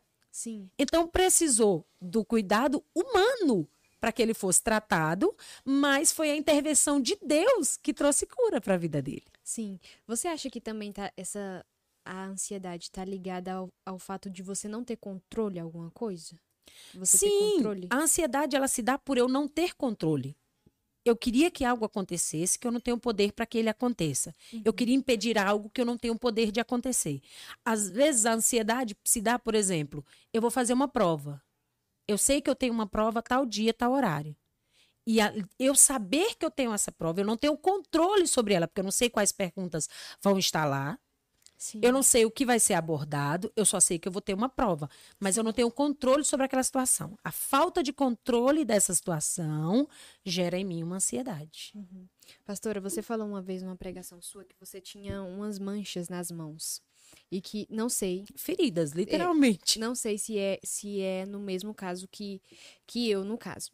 Porque eu tenho uma que chama desidrose. Conheço. Era o que você tinha ou não? Não, eu tinha uma alergia Uhum. que era hereditária, Sim. que eu conheço essa enfermidade também, que ela se dá quando você Fica está ansioso demais. ansioso demais, e aí ela afeta, e ela parece muito uma alergia. Sim. Ó, ó Parece minha mão como muito. fica. O meu pé corta todo. Isso, lembra muito uma alergia. Muito, muito Sim. mesmo. Essa semana mesmo eu tava vendo um vídeo e mandei pra minha irmã. Não, não resolve, não. Não, um banho não resolve. E aí eu tinha uma alergia hereditária, é, uma maldição hereditária. Sim. Trocando em miúdos é isso, né? Que tinha alcançado meu pai, alcançou as minhas irmãs, alcançou a minha vida, e ela é tão hereditária que ela alcançou os meus sobrinhos. Caramba. Entende? E ela estava alcançando os meus filhos quando eu vim para a presença do Senhor. Uhum. E um dia, num, num- num encontro com Deus, eu orei, porque eu tinha muita vergonha. Eu não usava anéis, eu não usava aliança, eu não usava nada, porque a minha mão, ela, quando ela atacava essa crise, literalmente a mão ficava parecendo couro de sapo. É a minha mão. Ela engrossava em cima e cortava tudo embaixo, a ponto de dar sangue. Sim. Então era horrível. E ainda tinha um problema, que cheirava mal. Uhum. Entende? E num encontro com Deus, Deus me curou. Literalmente, Deus me curou. Ele quebrou essa maldição na minha vida e na minha descendência. Sim. Os meus filhos não têm. Alguns Glória sobrinhos meus ainda têm. Mas os meus filhos não têm mais. E eu falo para as minhas irmãs direto: você tem poder para quebrar essa maldição sobre a sua descendência. Você tem o poder para quebrar essa maldição sobre a sua descendência. Eu, eu, essa questão é tão forte pra mim. Eu penso tanto nisso. A Carol sabe disso porque eu converso muito com ela. Quando, assim, a- às vezes aparece dias, eu não tô, tô bem, tô tranquila, mas aí vem, aparece uma bolinha, porque é uma bolinha de água. E o pior, quando aparece Na um, aí mão. você já pensa, ai, vai voltar tudo de novo. E, a aí aquela ansiedade coisa. aumenta. Vai voltar, vai voltar. Aí vai só aparecendo, só aparecendo, só aparecendo. E aí no encontro eu já tinha. Inclusive no encontro que eu fui, eu tava atacada. As minhas mãos, elas ficavam tão, tão vermelhas. Tava... Isso aqui é fechinha pra mim. E coça, Coça muito. né? Dá... E, Ah, e fica, tipo, a bolinha enche de água, aí você coça. estoura. Aí aí estoura. Aí depois vai dando em outros lugares. E aí, Uhum. tipo, é ao redor do dedo todo. Tanto que, nesse período do encontro, a Carol falou: Ana, trabalha na chapa. Eu me recordo muito disso. Ana, trabalha na chapa. Só que eu não podia trabalhar, porque fazer comida pra mim é um terror. É Porque horrível. dói, meu Deus do céu, uma dor insuportável. Mas falando do encontro, eu fui e eu falei: Deus, eu repreendo em nome do Senhor Jesus Cristo. Isso daqui eu não aceito, não aceito que venha sobre a minha vida, não aceito, não aceito. Sempre disse que não aceito. E toda vez que, que aparece alguma coisa na minha mão, eu taco óleo ungido, muito óleo ungido, e eu falo: Senhor, não aceito. Sabe o que aconteceu comigo uma vez? Em, em cima disso. É, depois que eu fui curada, Sim. um belo dia, do nada, minha mão voltou. E assim, a minha era tão atacada que eu, eu, eu acordava de madrugada, eu pegava o edredom, E esfregava, meu pregava. Deus. Nossa, mas aqui dali. Aí quando eu terminava, minha mão tava assim, ó, latejando, de tanta dor que eu tava. E eu me lembro de, desse, dessas, ah, das, ter voltado isso. E eu lembro que eu entrei no meu quarto, fechei a minha porta, ajoelhei atrás da porta do meu quarto. Eu me lembro dessa cena nitidamente. E eu coloquei as mãos umas sobre as outras. Eu falei, Satanás, em nome de Jesus, eu não tenho essa enfermidade. Sim. O Senhor já levou sobre si. Ele me curou. Eu não aceito essas palavras sobre a minha mente. E eu comecei a repreender na minha mente, porque Satanás falava para mim: "Você não foi curada. Foi só um alívio. Voltou". E eu, nossa, eu passei vários dias falando isso. Eu ajoelhava e falava: "Eu fui curada. Eu fui curada. O sangue de Jesus me curou. Eu não aceito. Sai das minhas mãos em nome de Jesus". Expulsava e guerreava e isso e aquilo, aquilo outro. Sim. Hoje eu falo para honra e glória do Senhor. Minhas mãos são limpas, não tenho mais de jeito nenhum. E sempre que Satanás quer me trazer alguma situação, uma bolinha, eu vou lá e falo: "Ah, filho de uma égua, vá-se embora em nome de Jesus". eu, eu fiz isso semana passada. Essa questão, falando sobre isso, né? Deu no meu primeiro no meu pé. Aí eu falei, cara, não acredito. Não acredito que vai dar. Porque quando dá no meu pé, deu no encontro. Eu eu nunca fui dei nos meus trabalhar. pés. As minhas irmãs têm até nos pés também. Deu no encontro que eu fui trabalhar. E aí eu falei. E eu tava andando assim, porque eu tenho que andar com o calcanhar em pé, de tanto que dói se eu pisar no chão. E aí eu, eu tava andando assim, e as meninas perceberam. Eu não gosto de falar, porque, tipo assim, eu me sinto mal, porque fala, caramba, Ana, você não foi curada. Eu penso Né? Só que eu sei que elas estão lá pra me apoiar, né? Aí a Jaque foi, me deu uma meia, colocou. Eu coloco muito Nívea, né? Uhum. E aí, enquanto eu colocava, eu falei, Senhor, eu não aceito isso. Eu não aceito. Eu falei, é, com certeza é porque eu tô no encontro. É seta do Satanás, porque eu tô fazendo aquilo que o Senhor quer pra minha vida. E eu sempre repreendo. Eu sei. Uma coisa eu sei, é que eu não fui curada ainda, porque o Senhor ainda quer me fazer, o Senhor ainda quer me falar, o Senhor quer usar isso pra de alguma forma ainda. Porque eu sei que eu, eu tenho certeza que eu vou ser curada. Em nome de Jesus. Eu tenho certeza que no momento em que eu tiver realmente curada, isso vai acontecer. Meus mãos não Eu vão doer creio. mais, os meus pés não vão doer mais. Mas Jesus. enquanto eu não aprender o que o Senhor quer fazer pra eu então passar pra outras pergunta pra pessoas. ele. Pergunta per- ele. Foi isso que eu falei. Perguntei no Sabe? dia do, do meu pé. Isso. Tava doendo tanto, tava latejando. Foi sexta-feira que eu fiz a célula, que eu fui pra célula. Eu falei, Senhor, me fala quando que isso vai passar. Na oração Pergunta, do. fala, Senhor, o que eu não enxerguei ainda? O que, que eu Sim. preciso ver? Se, se tem um propósito nisso, se há um propósito nisso, me mostra. Eu quero aprender. Exatamente. É, falando sobre tudo isso, talvez o enredo das pessoas tá. O que, que elas estão falando de mão, gente? Né? Mas é um processo de cura. Sim. É um processo de cura que eu tenho certeza que eu vou passar e que eu nome vou conseguir. Jesus. Tô aqui me abrindo, né? Me expondo Né? de graça. Mas eu sei que. Não, de graça não. A nossa história cura outras pessoas. Amém, amém. Às vezes a gente pensa assim, eu tô me expondo. Uhum. Não, a sua história vai identificar com a história de alguém. E alguém vai olhar e vai falar, poxa, se ela passou, eu dou conta de passar também. Sim, eu acho que falta, às vezes, eu não sei se você vai concordar com isso, mas eu imagino por mim que às vezes falta na gente a coragem de passar por essas situações. Eu me vejo assim, que eu falo, cara, eu vou passar por isso porque eu sei que em algum dia o Senhor vai me dar sabedoria e eu vou falar disso aqui que eu tô passando para curar outras pessoas. Lembra do que eu falei? A dor que você sente vai ser Sim. a área que o Espírito Santo de Deus vai usar para curar outras pessoas. Eu creio nisso com tanta convicção. Com tanta. Gente, toda vez que eu tô ansiosa, que eu tô nervosa, que eu tô. Eu falo, não, o Senhor quer me curar. Mansidão, Sim. domínio próprio. Vamos É pro fruto do Espírito. Passa assim a mãozinha na cabeça, mas assim. Mas amém, pastora, falando um pouco sobre perdão. Gente, a gente tá falando sobre tanta coisa que eu Não. falo aqui. Eu nem sei que horas já são, gente. Vamos. São 22 e 48. Meu Deus, a hora não passa não, que ela voa, né? Voa Literalmente. Mas a gente tá quase chegando no nosso último tópico falando sobre perdão. Ok. Pastora, no último podcast você falou que você perdoou o pastor Renato em Sim. relação a uma traição, né? Sim. Que foi pra você, você entendia que precisava ser Sim. perdoada e que também você tinha medo de casar. Eu não queria casar. não queria casar. Porque não queria, porque você tinha medo. É, eu tinha medo de viver é, é, uma traição novamente e Sim. aquilo ali virar um problema maior. Era cheia de ferida, gente, cheia de vaga. Era uma pessoa que precisava de cura, essa é a realidade. Pastora, falando sobre isso, que, como que você tem para as mulheres pra, que estão em casa, que tem medo de medo desse novo, né, do casamento e tudo Uhum. mais, e também sobre o perdão, sobre como você pode perdoar e entender que aquela pessoa foi curada e que não vai acontecer mais. Perdão é decisão. Sabe, é, não dá para eu dizer não vai acontecer mais. Sim. Não tem como, eu não posso controlar a vida de outra pessoa. Uhum. sabe? É, Mas eu decidi perdoar. E eu decidi perdoar por mim. Não é só pelaquela pessoa. É porque o perdão faz bem pra mim.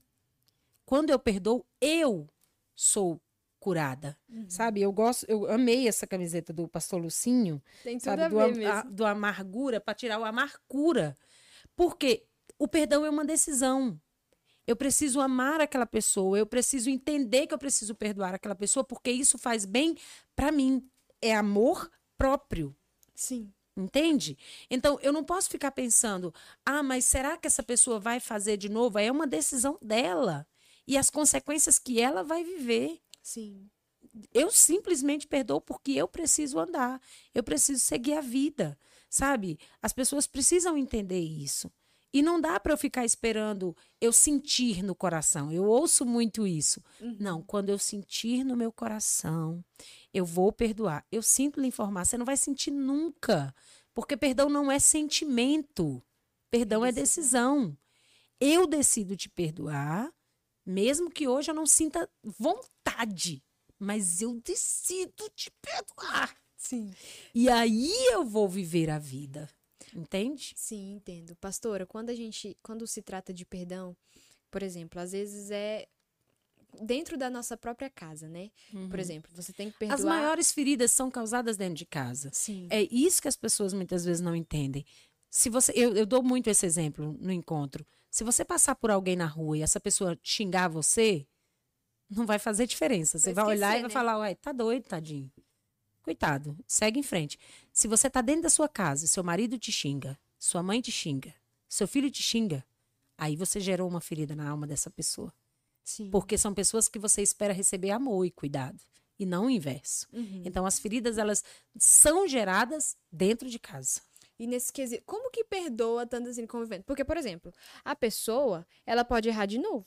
Pode. E a pessoa pode, por exemplo, ela pode te pedir perdão ou pode simplesmente não te pedir, pedir perdão e viver a vida dela tranquilamente. E aí, para as pessoas que estão em casa, como, qual, o que que a gente faz? Eu vou dar um exemplo, o meu exemplo, né? É, eu passei por uma traição no meu casamento. Sim, Eu decidi perdoar o meu marido. sim, Ele manter-se fiel é uma decisão dele. Se ele trair novamente, ele entende que tem uma consequência. Eu posso perdoar a pessoa dele, mas eu não sou obrigada a ficar com ele mais. sim. Entende isso? Uhum. Essa é a diferença. Eu perdoo você, mas eu não sou, não sou obrigada a conviver com você o resto da minha vida por conta dessa situação. O perdão é diferente. O perdão é para que eu e a sua vida estejam libertos e eu possa seguir. Por exemplo, eu poderia não ter perdoado, ter perdoado ele, perdão, mas ter decidido não me manter casada. Sim. Era uma opção que eu tinha naquela época. Uhum. E eu teria perdoado ele e teria seguido em frente. Só que eu entendi que quando Satanás ele toca numa família, ele não vem para destruir um homem e uma mulher, ele vem para destruir uma geração que está por trás dela. Sim. Se eu tivesse naquele momento aceitado esse problema, essa dor, essa infidelidade como sendo maior do que o ato de eu perdoar e seguir em frente ao lado do meu marido, o Ítalo não teria nascido. Caramba. Porque foi antes do Ítalo acontecer. Uhum. Nós não estaríamos no Valparaíso. A nossa família não teria sido transformada. Os fontes, como a gente fala, não estariam na IPCC. Nada disso teria acontecido os agregados também, nada disso teria acontecido por pela falta de um perdão. Então, Satanás quando ele toca numa família, Ana, ele não toca para destruir um marido e uma mulher, ele toca para destruir uma geração que está por trás daquela família. Uau. Os filhos que vão nascer e podem nunca nascer porque aquela família foi destruída. As famílias que vão ser geradas através daquela descendência que nunca mais vão existir porque um casamento Exatamente, sonhos ministeriais, tudo que existia por trás daquelas duas pessoas morre naquele momento. É por isso que quando eu oro por um casal, eu lido com casais, por isso que eu falo que meu ministério é famílias. Sim. Quando eu lido com casais, a primeira coisa que eu falo para eles é isso: observa tudo que vocês vão perder daqui para frente. É muita coisa. Sabe, são sonhos, são projetos, são objetivos, são famílias que poderiam ser alcançadas, um projeto ministerial que teria para ser acontecido. Tem uma história que fica inacabada, que deixa de existir por causa disso. Então, é, é, esse perdão é tão importante por causa disso. Porque eu entendo que Satanás não está tocando só a mim e o meu marido. Uhum. Satanás está tentando tocar todo o meu ministério, toda a minha geração, toda a minha descendência. Sim. Todos os projetos que Deus tinha feito. Sim, é verdade. Eu posso perdê-los naquele momento. É verdade. E até um ponto que o, é, é aquele. Sempre falam isso: que Satanás sabe os planos que Deus tem para as nossas vidas. Eu, eu, falo que ele não, não que ele sabe os planos, com exatidão. Sim. Mas ele eu, eu acredito que ele identifica que Deus tem algo precioso para fazer. Sim. Por isso ele insiste em atacar. Uhum. Por isso ele insiste tanto em matar, em roubar, em destruir. Porque ele sabe literalmente que Deus tem um projeto de bem e não de mal. Está escrito na palavra de Deus. Ele Sim. pode não saber como vai acontecer, porque ele não tem poder para ver o futuro, para saber exatamente igual Deus vê o ontem, hoje e o para sempre. Deus ele é onipresente, onipotente e onisciente. Ele sabe todas as coisas, ele vê todas as coisas, ele não depende do tempo para ver Sim. tudo isso. Satanás não tem esse poder. Porém, ele conhece a Bíblia. E conhecendo a Bíblia, ele sabe que a Bíblia fala que do Senhor tem projetos de bem e não de mal. Sim. Então, sabendo que esses projetos são bons para nós, ele faz de tudo para minar esses projetos. Pastora, você acha então que o Satanás. Que o Satanás. O Satanás. o satanás a, o, o, é, aquele lá, né? O chifrudo, o fedido.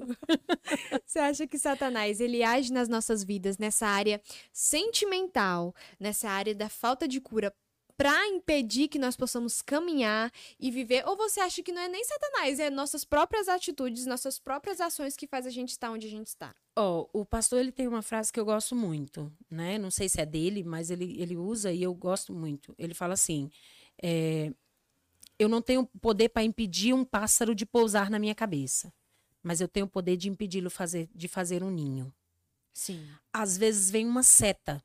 O que, que é uma seta? É um pensamento, é uma palavra, é uma situação, é uma circunstância, é uma seta maligna que foi lançada. Eu posso me blindar daquela seta ou eu posso me apropriar dela. E aí eu começo a trabalhar em favor daquilo que o diabo quer que aconteça na minha vida. Sim. Então, por exemplo, vem uma seta, você não vai ser ninguém na vida. eu posso pegar essa seta e dizer: tá repreendido, Satanás, eu vou sim. Porque a palavra do Senhor fala que eu posso todas as coisas em Cristo que me fortalece. Sim. Porque a palavra do Senhor fala que o Senhor me fez mais do que vencedor. Porque a palavra do Senhor fala que o Senhor já guerreou em meu favor e já venceu todas as batalhas. Porque a palavra do Senhor fala que eu sou abençoado. Sabe? Eu- então eu determino a palavra, eu repreendo aquela seta e eu sigo em frente. Sim. Aí eu recebo a mesma seta. Você não vai ser ninguém. E eu não tenho sabedoria, não tenho luz da palavra, não tenho entendimento. E eu falo, é verdade. Eu não vou ser ninguém. Meu pai não foi ninguém, minha mãe não foi ninguém, ninguém da minha família é ninguém. E eu vou ser um, mais um ninguém na vida. Sim. Então, existe uma influência do diabo em lançar uma seta. E existe a minha capacidade de repreendê-la ou de aceitá-la como verdade. Sim, eu acho que é aquele ponto que a gente já falou aqui no nosso podcast e que é sempre falado na nossa igreja. Nada é do nada. Nada é do nada. Tem um caminho a se chegar, tem um algo a acontecer, tem algo, algo vai construindo, né? Sim. Satanás não vai conseguir fazer com que a gente faça alguma coisa, que a gente se desvie do caminho do Senhor do nada. Sabe quando a Bíblia fala todas as coisas cooperam para o bem daqueles que amam a Deus? Sim. todas as coisas. O dia bom, o dia mau, as coisas boas, as coisas ruins, todas as coisas cooperam para o bem daqueles que amam a Deus. Sim. Satanás ele faz de tudo para pegar todas as coisas que cooperam para o nosso bem Uhum. e transformá-la para o nosso mal. Sim. Só que aí eu tenho que lembrar mais uma vez, todas as coisas cooperam para o meu bem e vão cooperar para o meu bem. Por mais que hoje eu não entenda e por mais que hoje eu não aceite, mas isso aqui vai cooperar para o meu bem amanhã. Um, um exemplo rápido, breve. No ano de 2014 eu comprei o primeiro carro. Uhum. Eu comprei o carro em outubro. Em dezembro do mesmo ano, eu sofri um acidente. Um cara abençoado veio, bateu no meu carro e destruiu meu carro. Literalmente. Um carro zero quilômetro que eu tinha comprado há dois meses. O Sandeiro. Né? Eu amava aquele carro também. É, com dois meses de uso daquele carro. E eu lembro que eu fiquei no dia de Natal, no meio da rua, tentando ligar pro Renato pela primeira vez na vida. Meu marido não atendia o celular de jeito nenhum. Caramba. Eu no meio da BR, com o carro estraçalhado, o cara que bateu Deu no carro. total? Não deu total, mas deu semi-total. Ele danificou muita coisa. Uhum. E eu me lembro de eu sentada literalmente na- no meio da rua, tentando ligar pro meu marido para avisar que tinha sofrido acidente, mas que eu estava bem. O cara que bateu no meu carro, eu peguei o telefone dele, mas ele deixou bem claro que não ia pagar nada e, e foi embora. E eu fiquei com prejuízo. Até então eu estava só com prejuízo. Olha só, quando a Bíblia fala, todas as coisas cooperam para o bem daqueles que amam a Deus. Sim. No ano seguinte, em janeiro daquele mesmo ano, Ana Kelly foi convidada para entrar no colégio militar. Que naquela época você fazia o processo, ainda faz, né? O processo seletivo e tal, tal. E ela foi convidada a entrar. E eu lembro que foi tipo assim: é, a vaga surgiu hoje e ela tinha que estar lá amanhã com o uniforme. Caramba. Era isso, era um dia para o outro. Uhum. E Pronta, aí, né? é pronta. E eu não tinha um real para pagar aquele uniforme. Não tinha 10 centavos para pagar aquele uniforme. E eu estava no trabalho e o Espírito Santo de Deus falou assim para mim: liga pro cara que bateu no seu carro. Tô te falando de algo que eu vivi. E eu pensei na mesma hora, mas o cara falou que não ia pagar. eu já sabia que ele tinha falado que não ia pagar. E o Espírito Santo falou: liga para ele. E eu liguei para ele. Falei, moço, tudo bem? O senhor bateu no meu carro em dezembro, lembra? Tal, tal. Ele, ah, lembro, desculpa, tal. Enfim. Aí ele falou, é, a senhora tá me ligando para quê? Eu falei, olha, é, a franquia do meu carro, do seguro do meu carro, foi X valor. Teria como você pagar pelo menos a franquia do meu carro? Aí ele falou, tem. Aí eu falei, tem? tem? Aí ele falou, tem. Me manda o número da sua conta. Eu vou pagar a franquia do seu carro, então. E naquele mesmo dia ele depositou o dinheiro. Ana, era o dinheiro que eu precisava para comprar o uniforme da Naquele no outro dia. Show. Então, às vezes, você pode pensar assim: ah, poxa, mas Deus mandou bater no carro para isso acontecer. Não. Mas todas as coisas cooperam juntamente para o bem daqueles que amam a Deus. É verdade. Deus não mandou bater no carro, mas ele usou Mas ele usou aquela situação que era ruim, sabe? A situação era péssima. Mas aquela situação ruim foi a providência que eu precisava para aquele momento. É verdade. Nossa. Entende? É isso. Todas as coisas cooperam juntamente. A Bíblia fala juntamente. Não é uma coisa isolada. É junto. Sim. O que parece que deu muito ruim, Deus pode usar e fazer o milagre. Ah, acabar isso, se eu tiver um tempinho de gabinete com ele. vamos conversar. Não, eu acho, que, eu acho que eu não preciso de gabinete. Eu acho que aqui já tá sendo gabinete. Já tá servindo, né? Você ela, não tá falou do, entendendo. ela falou do pai dela. Eu não falei, meu pai. Eu falei, Né? Ele vai ter aqui, eu falei. Vou cobrar a consulta. Tá virando- Pastor, eu posso fazer Eu já tenho filhos? muita gente. Eu já tenho. Não, o legal é que eu tenho. Tem muita gente que fala assim: quando a senhora vai formar? Quando a senhora vai formar? Para mim poder me, pra senhora poder me atender. Mas no caso aqui, você não pode atender a gente, né? Não, na realidade não é que eu não posso atender vocês, eu não posso atender pessoas que eu tenho convívio. Então, por Ah. exemplo, é, é- da igreja, mas eu não tenho convívio com essa pessoa, eu não tenho um relacionamento, eu não sei da história Uma dessa pessoa, né, eu não tenho proximidade com essa pessoa, sem problema nenhum. Outra coisa é eu atender o pastor Daniel, que eu conheço há trocentos anos atrás, que eu conheço a família.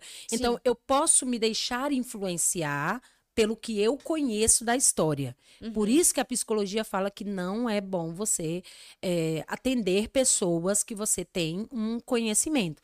Porque você pode se influenciar pelo que você já sabe. Você pode ter uma, uma visão pré-determinada. Ah, fulano é isso aqui assim. E Sim. não é bom. Pastora, falando nesse sentido, eu acredito que. A gente tá quase chegando, tá? Ela, ela... Eu falei, pastora, falando, ela fez assim. Não, tá tranquila. Amanhã eu tenho que acordar às 5 horas da manhã, tá tudo bem. É o último top. Quem tá aí, hein? Tem muita gente aí vendo a gente? Olha aí, tem muita gente Amém. aqui. Glória a Deus. Muitas pessoas sendo curadas em nome do Amém, Senhor Jesus. Em nome de Jesus. Pastora, você tem, assim, planos de fazer. Você falou que quer atender na clínica, né? E tudo Sim, eu mais. quero clinicar. Mas você falou que também quer família. Sim. Só que você tem algum projeto relacionado para que na sua clínica tenha outras pessoas para atender pessoas, tipo assim, adolescentes, Sim. crianças. A gente não é impedido de atender nenhum tipo de, de, de pessoa, da criança ao adulto. Não tem Existem especialização, Não, então. tem, tem Ah, tá. especializações. Eu ia falar isso agora. Uhum. O que existe são especializações para que eu consiga atender de uma forma mais eh, direta, mais correta, se é que eu posso usar esse termo. Sim. Entende? Específico, né? É, isso, pronto, de uma forma mais específica. Então, eu posso fazer uma especialização para atender um determinado público de uma forma mais específica. Mas isso não me impede de atender nenhum tipo de pessoas. Ah, show. Então, brevemente, nós Olha, você um pretende meio. fazer aqui no Valparaíso ou lá para Brasília? Ainda não sei. Uma- olha que interessante. Uma vez, há, há muitos anos atrás, quando eu nem pensava em estudar psicologia, Uhum. a- o Vanei talvez vai lembrar dessa cena. Eh, ele chegou para mim e falou assim, pastora. O, o Vanei, exatamente esse. é bom um dia você chama ele para contar essa história aqui.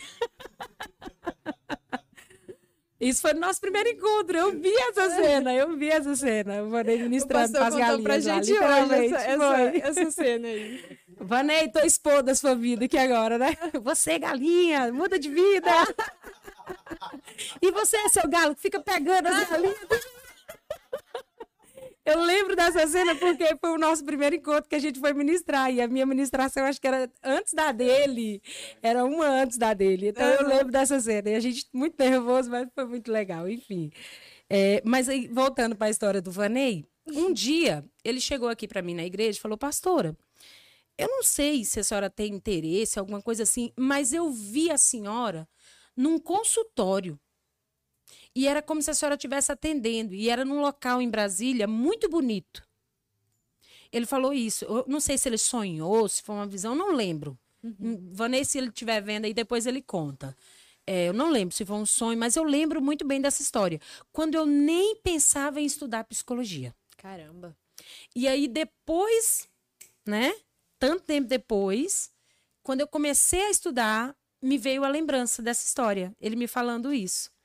Mas não sei, ainda não tenho planos. Tem um ano e meio ainda para me formar, ainda tem um tempinho ainda. Tá pensando ainda, né, Tô, pastora? tô pensando, onde vai ser, Deus é que sabe. O Senhor vai prover todas as coisas. Ele Amém. sempre proveu, não vai ser diferente agora. Amém. Pastor, eu gostaria que você contasse sim, para finalizar o nosso podcast, alguma história sua que, além de todas as outras que Né? você já contou, mas uma história que marcou você como uma cura que você sente e que você fala hoje dela abertamente, com muito amor, com muito prazer. Pode ser o assunto que você quiser. Ah, Espírito Santo.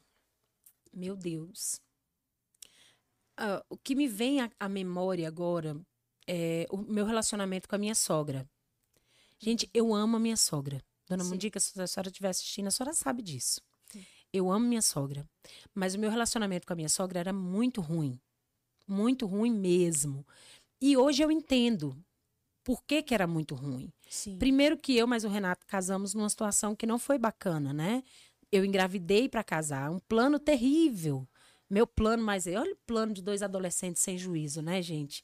Eu com Novinho. 15 anos, Renato com 18. A gente pensou, não vão deixar nós casar. Se você engravidar, vão deixar. Olha a loucura. Aí vocês Era, engravidaram pra casar. era. A- a- olha o plano de jirico que a gente tinha, né? Um plano totalmente sem noção. É, e aí a gente planejou, né? Que ia dar certo. e, logicamente, a minha sogra, quando viu, me viu grávida, né? Com 15 anos de idade, e o Renato com 18, mais novo de casa, lógico, ela deu um troço. Sim. Eu teria dado também. Hoje eu entendo, mas naquela época eu não tinha maturidade para entender isso. E pela falta de maturidade, eu gerei muitos atritos com a minha sogra. Alguns por minha parte, alguns por parte dela. Ela por não ter a sabedoria de lidar com a situação e eu por não ter a sabedoria e entender que, que ela estava certa de fato. Ela estava certa. Hoje eu tenho esse entendimento. Sim. Naquela época eu não tinha. E por conta disso, nós é, é, gerou muitos, muitos atritos entre eu e ela, Uhum. né? E, e esses atritos foram curados também no encontro. Sim. Gente, a minha história passa pelo encontro com Deus. Por Todos isso que eu precisam falo. ir, então. Gente, vai pro encontro com Deus, vai pro encontro com Deus. E a minha sogra também passou pelo encontro com Deus. E quando ela voltou do encontro com Deus, meu Deus do céu, foi algo surreal. Eu, porque eu já tinha perdoado ela, né? E tinha que pedir perdão para ela e pedir perdão e peço várias vezes que for necessária. É, mas graças a Deus já existe cura na nossa vida, Sim. né? E nós fomos curadas. Hoje eu tenho minha sogra como minha segunda mãe. Graças a Deus. Amo conversar com ela, ela é minha intercessora. Você tem noção do que é isso? Você tem noção de que todo dia, não só, não só minha, né? Que eu brinco com as meninas que eu sou a favorita, tudo bem, gente, eu sou. Sinto muito. Depois tá a guerra na família, né? Aí vai precisar de cura, eu já tendo, gente. Brincadeira, né? Mas assim, é porque eu sou a, a- a primeira, né? Eu sou a primeira nora que chegou na família. Sim. Mas é, e, e essa cura ela veio para mim, veio para ela e veio para nossa família, Sim. sabe? E hoje, para honra e glória do Senhor, eu repito, eu amo minha sogra. É uma pessoa que, que ora por mim. E eu falo, não só ora por mim, ora por toda a nossa família. Ela é intercessora da nossa família de verdade, sabe? Sim. Não é história da carochinha. Todo dia ela manda mensagem meia-noite, manda mensagem cinco da manhã.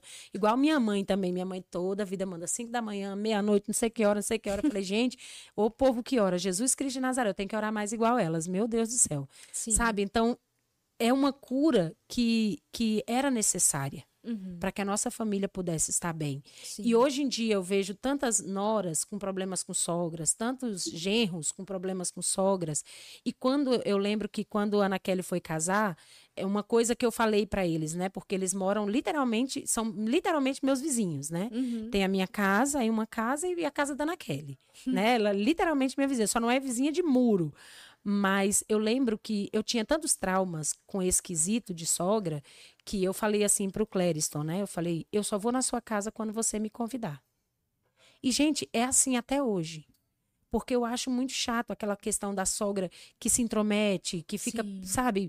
Ah, porque isso, porque aquilo, porque comigo tem. Não. Deixa eles viver a experiência deles, deixa eles passar pelas situações deles, deixa eles enfrentar os problemas deles, lutar da forma deles, para que eles aprendam também. Às vezes a gente trava as pessoas de viver as próprias lutas e isso não amadurece as pessoas. Exatamente. Entende? Então, isso para mim foi uma cura que aconteceu e que eu glorifico a Deus, porque ela aconteceu na minha vida. Eu achei, eu achei que a senhora ia falar do pai da senhora. Do, do meu pai? É, do o meu pai também. O meu pai também. Gente, o meu pai, ele deve estar assistindo, com certeza, que eu bem o conheço. O Ítalo puxou pro meu pai. Meu pai ligado no 220, né? E o Ítalo também. É o, é o futuro ali? Não, o sangue de Jesus tem poder. Mas o meu pai, ele é, é imperativo, né? Completamente imperativo. Sim. Só que na, na época não era a imperatividade que nós tínhamos problemas, né? Uhum. Era a, a ignorância mesmo. Sabe? Aquele nordestino grosso, arrogante, bruto. Até hoje ele é algumas coisas, mas eu ministro na vida dele o tempo todo. Manso, manso, mansidão. Em nome de Jesus, domínio próprio, os frutos do Espírito. E eu Sim. ministro sempre sobre a vida dele isso. Uhum. Mas foi algo que realmente eu precisava de cura também com relação ao meu pai. Porque ele, ele xingava muito, né? Sim. Eu profetizo, só não xinga mais não, né, seu Sebastião? Em nome de Jesus. Mas ele xingava demais e xingava minha mãe. E isso, isso me doía muito quando ele xingava muito minha mãe, né? É, ao ponto de eu é, querer sair de casa o quanto antes, porque eu não aguentava mais. Sim. Entende? E olha que interessante. é, o meu pai passou alguns meses comigo na minha casa. E sabe o que, que aconteceu? Eu vivi a minha adolescência por alguns dias. Caramba. E, e foi horrível. Sabe? Amo ter meus pais na minha casa, gente. Não é isso. Mas é porque. Lembra do gatilho que eu falei? Sim. Eu me vi naquele gatilho de novo lá atrás. E é horrível isso. E eu precisei ser curada nessa área para que eu pudesse. Hoje eu falo, eu amo meu pai. Amo meu pai. Uhum. Do jeito dele. Na benção, na graça, sabe? E, e meu pai é mega especial para mim. Ele sabe o quanto eu amo a vida dele. Gente, eu orei 10 anos para aquele homem ser liberto. Sim. Esses dias a gente teve o congresso. Ele chegava aqui quatro e meia da tarde. Teve um dia que Josué não queria nem deixar ele entrar. De tão cedo que ele chegou. Porque ele queria sentar no lugar dele. Porque ele já quase comprou a igreja. Aqui é o lugar dele. Viu, pastor Laí? Tem um lugar ali que é- ele já se titulou como o canto dele. Se Aí ele, é, ele não queria que ninguém sentasse no lugar dele. É, e não podia marcar lugar. Então ele chegou quatro e meia da tarde.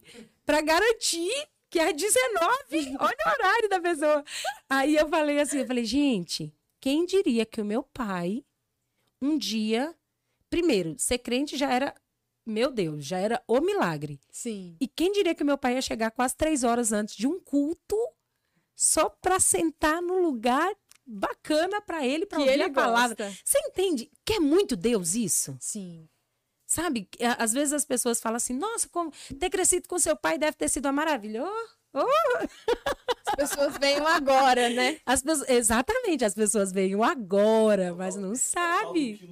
Isso, exatamente, não sabe o que era lá para trás. Então, hoje é libertador. Glória a Deus, aleluia. Sim. Que Deus transformou muito a vida do meu pai, mas ainda tem muito para ser transformado, assim como tem muito para transformar a minha vida também. Uhum. Mas eu ainda estou em fase de oração, ainda estou orando por ele. Pastora, você acha que foi um exemplo de cura pra você? Com certeza. Com certeza. Eu precisava ser curada da minha alma. É, eu precisava ser curada do trauma de pai. De não amar o meu pai de verdade. Sim. De não olhar para ele como alguém que é o não só a pessoa que me botou no mundo, mas a pessoa que me amou. E você sabe o que é interessante? Depois que você ressignifica essas situações, depois que você é curado, você começa a lembrar de coisas simples do seu dia a dia. Coisas positivas. É, coisas né? positivas que antes na, na sua memória tinha sido apagada. Igual um, um dia a gente estava lembrando, eu e ele, né, de um vestidinho que ele me deu de lambada e Hum. que eu dançava lambada com ele. Ele foi lembrando, e eu fui lembrando dessa história. Falei, cara, olha os momentos incríveis que eu vivi ao lado do meu pai. Das vezes quando ele me levava para os cantos com a minha mãe para cantar as mais belas vozes da vida, sabe? Então eu tenho inúmeras histórias bacanas com meu pai que eu vivi, que eu tinha apagado por conta de dores na alma. Sim, e é interessante também porque você usou esse. Você foi curada e hoje em Sim. dia é um, um ponto que você pode falar com as pessoas sobre isso. Você pode pregar sobre isso abertamente. E você vê Graças isso a dentro Deus. da sua casa também com seu esposo. Porque talvez pra você seria estranho. Muito, imagina, você falar de Sim. um trem que você não vive. É horrível. Hoje, graças a Deus, gente, eu falo de cura com muita alegria. Não dói. Para honra e glória do Senhor, não tô sendo modéstia, não tô, ah, não, tá escondendo, não. Eu sou exatamente isso aqui que você tá vendo. Glória Hoje em dia, graças a Deus, sou uma pessoa alegre, feliz. Lógico, passo por lutas, dores, todo mundo passa. Mas glorifico ao Senhor por todas as curas que Ele proporcionou na minha vida. Me fez avançar de uma forma sobrenatural. Glória a Deus. Não tenho mais palavras. Estou impactada com, tantas, com tanto testemunho, com tantas coisas. Amém. Eu acho que tem Amém. gabinete depois. Né?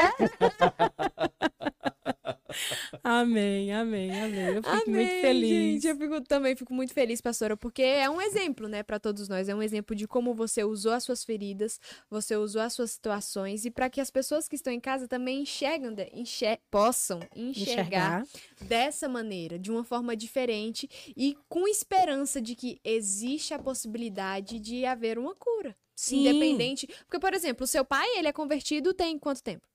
Ai, acho que deve ter uns dois anos.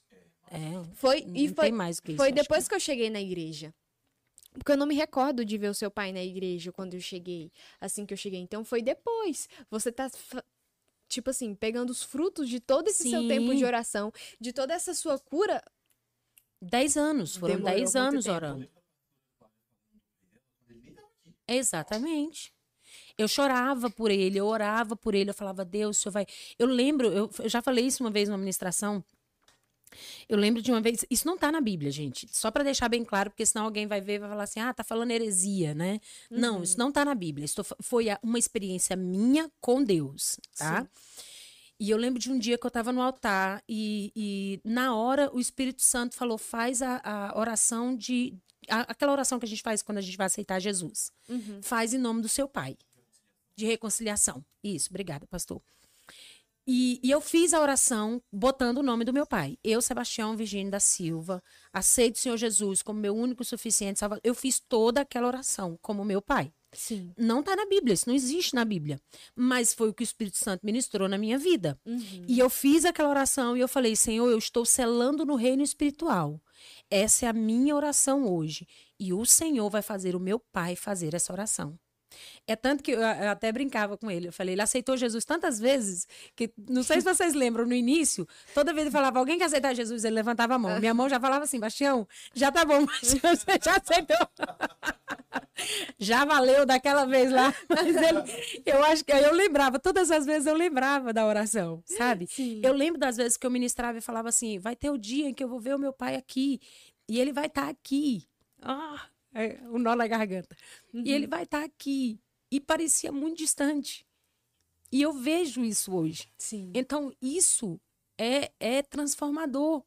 E isso só aconteceu porque eu aceitei ser curada. Sim. Senão, não teria acontecido. Eu ainda teria mágoa, eu ainda teria rancor. Você não ora por quem você está com raiva. É verdade. Entende? Então eu precisei ser curada para poder orar pela vida dele. E eu orava mesmo, todos os cultos eu orava, eu estendia. Gente, eu nem sei para que lado fica o encanto, mas para mim, na minha mente, fica para aquele lado de lá. Entendeu? E eu falava, estendia minha mão para lá é e eu mesmo. falava, Pra lá. Senhor, cura meu pai. Para mim, na minha cabeça tá para lá. Entende? E é isso. É, é, é transformador, gente. Pastor, eu acho que você é um exemplo claro de que pessoas que se permitem ser curadas conseguem curar outras pessoas, conseguem lutar Amém. pela vida de outras pessoas. Então, acho que não fica não só um exemplo pra mim, não só pra galera que tá atrás das câmeras, mas pra todo mundo que tá em casa e todo mundo que vai assistir esse podcast depois também. Amém. Porque eu acho que, como eu falei pra você, como eu acabei de falar aqui no podcast, todo esse processo que eu passo, eu creio muito, muito, muito mesmo. Cara, toda vez que eu fico mal, que eu fico me sentindo que eu, ai, nossa, cara, que saco. Mas eu falo, não, vai ter em algum momento Todas que eu vou as ser. coisas cooperam Exatamente. juntamente para o bem daqueles que amam a Deus. Grava isso na sua Vou mente. gravar. Eu acho Grava isso. No Réveillon, ele tava lavando o lençol por causa do cheiro da maciante. como assim? É bem isso. Ele não gosta do cheiro da maciante. Ele não gosta. Ele De gosta... nenhum? Nenhum. Nenhum. Foi assim, aquele leve, bem suave, mas cheirou um pouquinho mais forte.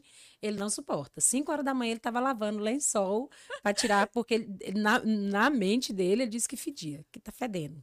Meu Deus, aí É. ele lá. Foi no último agora? Não, foi no anterior. No anterior. Ah, e ele E- e lavou olha e pra só. secar a tempo, né? Ainda foi esperto. E olha só, o que é- é- aí entra o que a gente falou de marcar, né? o primeiro Réveillon que meu pai veio, ele veio pra cá, pra visitar a igreja. Ponto. Uhum. E ele tava com aquele, aquele Sebastião, Virgínio, que veio.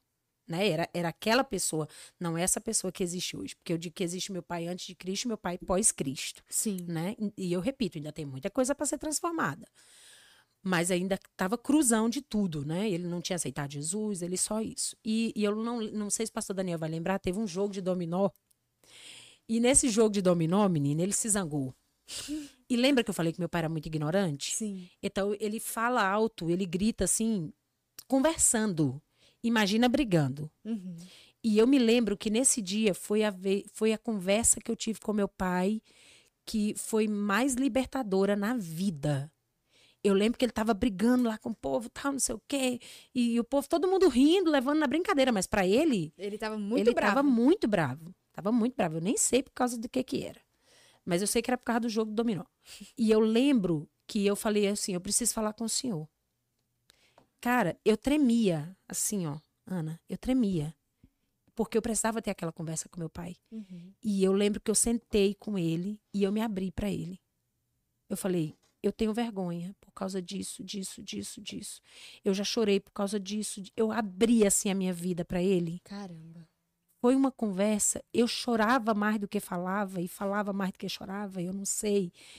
E, e ele falou assim: "Me perdoa, minha filha. Nossa. Eu não sabia que isso magoava você. Cara, pensa num dia. Eu chorei abraçada com ele. Eu não sei se ele lembra disso, mas eu lembro disso como se fosse hoje. Foi naquela chácara do seu Davi, lá depois de Santo Antônio Descoberto. Eu sentada assim com ele, e nós dois, era mais de meia-noite, e nós dois chorando, abraçado.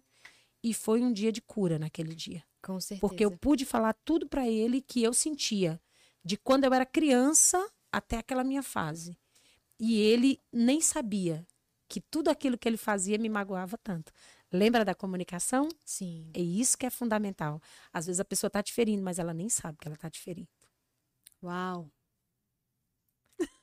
Gente, E aí paramos o zero de novo aqui agora. sem palavras, cara. Fica assim, ó, gente, cada vez que ela fala, eu fico, meu Deus. Tô É aqui bom. trazendo à memória as vai coisas. tra- É isso que é bom. Você vai lembrando, você vai falando, poxa, É. olha essa situação, olha isso. Todo mundo. Vamos bater um papo aqui com todo mundo. Preciso pedir perdão para vocês, preciso perdoar, vamos embora. Vai ser um dia de cura, depois você me manda os vídeos. É. É Meu Deus, meu Deus. É, é muita coisa, viu? É, mas eu acho que. Gente, acho que tá bom, né? É isso, gente, tá a gente bom. já foi ministrado o suficiente. Posso só dizer uma última coisa, Pode, Ana? com certeza. É, hoje em dia, é, a- nós, nós como, como líderes, nós somos como, como psicólogos, né? Na vida dos nossos discípulos.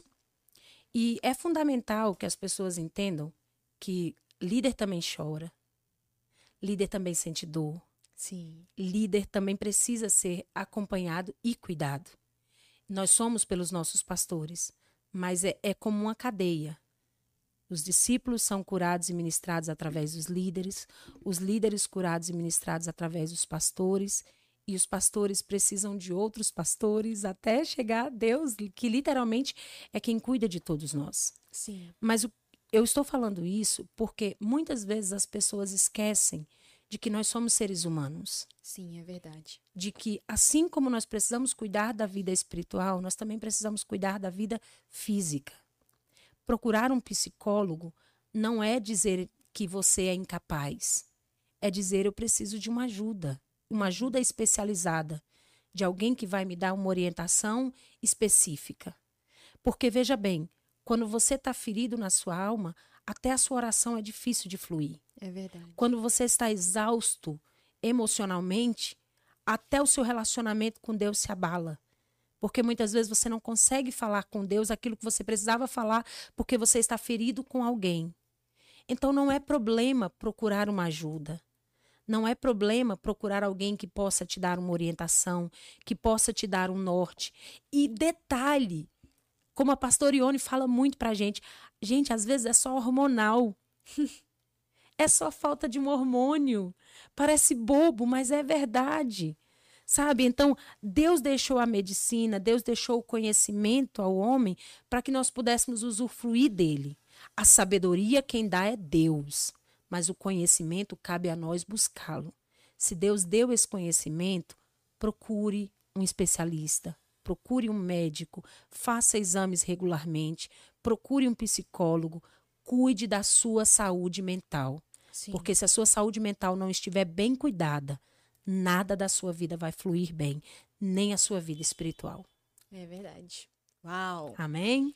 Amém, gente. Muito obrigada a todos que ficaram até aqui acompanhando o nosso podcast. Incrível, foi muito bom. Muito obrigada, pastora, por vir aqui a segunda vez. Amém, amém, amém. Foi muito bom mesmo. Você tem algo a dizer? É isso, gente. Obrigada. Agradeço muito pelo convite. É, eu sempre falo, vai ser rápido. Vai ser rápido. Aí eu olho a hora e falo, meu Deus, o que, que houve? O que, que aconteceu? Tá vendo? É isso. Eu, eu- na última vez eu falei que a culpa era do Renato. Eu acho que a culpa deve ser minha mesmo. Eu acredito que a culpa deve ser minha. Agora eu acho que é, né? Amor, me perdoa, eu já vi que a culpada sou eu. Não, brincadeiras à parte. É um prazer estar aqui. eu, eu nunca nem falei nada pra eles, não, porque é, eu oro bastante com relação a isso. Amém. Porque pra gente não ter é, problemas, essas coisas, Uhum. é bem dor de cabeça, ainda mais você vê na internet. né? Sim. E é ao vivo, né, pastor? Não dá pra você cortar ao vivo. Sim, não tem edição. Ao vivo é ao vivo. Quando eu eu tenho até março fechado aqui agora. Que benção. né? Mas eu já tô pensando lá em abril, Em maio. orando a Deus, já pedindo, meu Deus, como é que faz? E aí Deus me traz uma pessoa, e aí eu vou entrar em contato com essa pessoa, que nem eu falei, eu acho que eu falei pra eles. Quando eu mando uma mensagem pra essa pessoa, ah não, foi nossa edificação que eu falei pra falar. Uhum. Eu mando mensagem pra essa pessoa, aí o Espírito Santo de Deus falou assim pra mim, não faz isso. Eu já tinha Uau. mandado, pastor. Nossa. Como é que desconvida agora, né? E aí eu fui lá, rapidinho no Instagram, Instagram celular aqui rapidinho. E aí a pessoa entrou tipo finalizado. E Nossa. apaguei. Aí depois eu Nada não, era. Caraca, bobeira. mas aí a pessoa vai saber. eu tinha apagado. Não, ele manda mensagem pra muita gente. Vai lá saber quem era a pessoa. É isso. Não, não, o que eu tô dizendo assim. Ah, É. sim. Ah, tá. Se me responder, aí depois eu não era isso, e aí eu vou, sempre. Mas é, é tremendo. Quando você tem um direcionamento dado por Deus, cara, é, a voz de Deus, quando a gente fala que ela é audível, é, é verdade. Já Sim. teve coisas na minha vida que é, é porque são experiências muito íntimas e muito pessoais. Sim. Mas não tem como não ver resposta de Deus. Não tem como não ver a resposta de Deus. Sim. Eu falo muito isso pros meninos lá em casa. Não tenta me enganar. Não tenta enganar a mim e a seu pai. Porque pode ter certeza, o Espírito Santo de Deus vai nos mostrar, Sim. né? É, é tremendo, cara. Quando você tem essa sensibilidade, esse, esse, esse feeling que o senhor falou, né? De você ouvir e falar: opa, peraí, não é isso. É isso aqui que eu quero. E você ouve e obedece, o fluir é natural. Sim, é verdade. É verdade. Eu acho que acontece muito aqui no nosso, no nosso podcast, pastor. Ele é bem alinhadinho com todo mundo, né? Então ele fala, fala sempre pra mim, Ana, esteja. Ele fala, tá lendo a Bíblia, Ana? É isso. Tá é orando, Ana? É a nossa base. Exatamente. E- Se deixar, nós entra no outro podcast aqui agora, né? é, falando Nós sobre outra coisa. rumo. Entra no outro rumo. Misericórdia. é isso, gente. Muito Beijo. obrigada, vocês que ficaram até aqui. Um beijo grande no coração de vocês. Ah, é verdade. né? Só para lembrar para vocês que sábado nós teremos nossa rede de jovens e também nossa rede de adolescentes, tá? Lembrar para vocês que de 18 horas até as 20 horas, se você tem entre 10 e 17 anos, você pode vir. 11. Fi- 11, 10 é em 10 das crianças, menina. É, é 11. É 11. É 11. 10 em 10 das crianças. Olha eu entrando aqui no anúncio, tá vendo como é que a pessoa tá? É porque as 10 ainda é criança, ainda é do Isso, Ministério Infantil. 11, 11 até 17 anos, você pode vir de 18 até as 20 horas. Para os jovens de 17 até, até em 18 diante, você fica à vontade para vir. Será das 20 horas até as 22. Pessoal, pessoal, Te espero. deixa eu só interromper a Ana aqui. Ouça a voz de Deus aí. ó. Ó, tá vendo? Faz o seguinte, vai lá nas nossas redes sociais. Isso. Exatamente. siga-nos, porque nós estamos com uma meta de alcançar 500 seguidores. Você que não tá vendo meu rostinho, mas se tá ouvindo minha voz aí, vai lá, vai no nosso YouTube, é, compartilha com a sua família. Exatamente. Curta o nosso canal se inscreve, de, se inscreva de verdade mesmo e ativa o seu sininho, gente. A gente fala sobre diversos assuntos aqui. Nós temos muitas coisas para fazer, muitos podcasts ainda, muitas pessoas para entrevistar. Eu tenho certeza que o senhor pode falar o seu coração não só nesse episódio, mas em vários outros. Então não deixe de nos acompanhar, não deixe de nos seguir. Como eu já falei, curte a nossa live, compartilha com seus amigos. Nos sigam aqui, que vocês vão ver que é muita coisa boa, tá bom? Esperamos vocês, esperamos vocês na rede de jovens, no nosso culto da família. E segunda-feira que vem tem mais podcast. Beijo!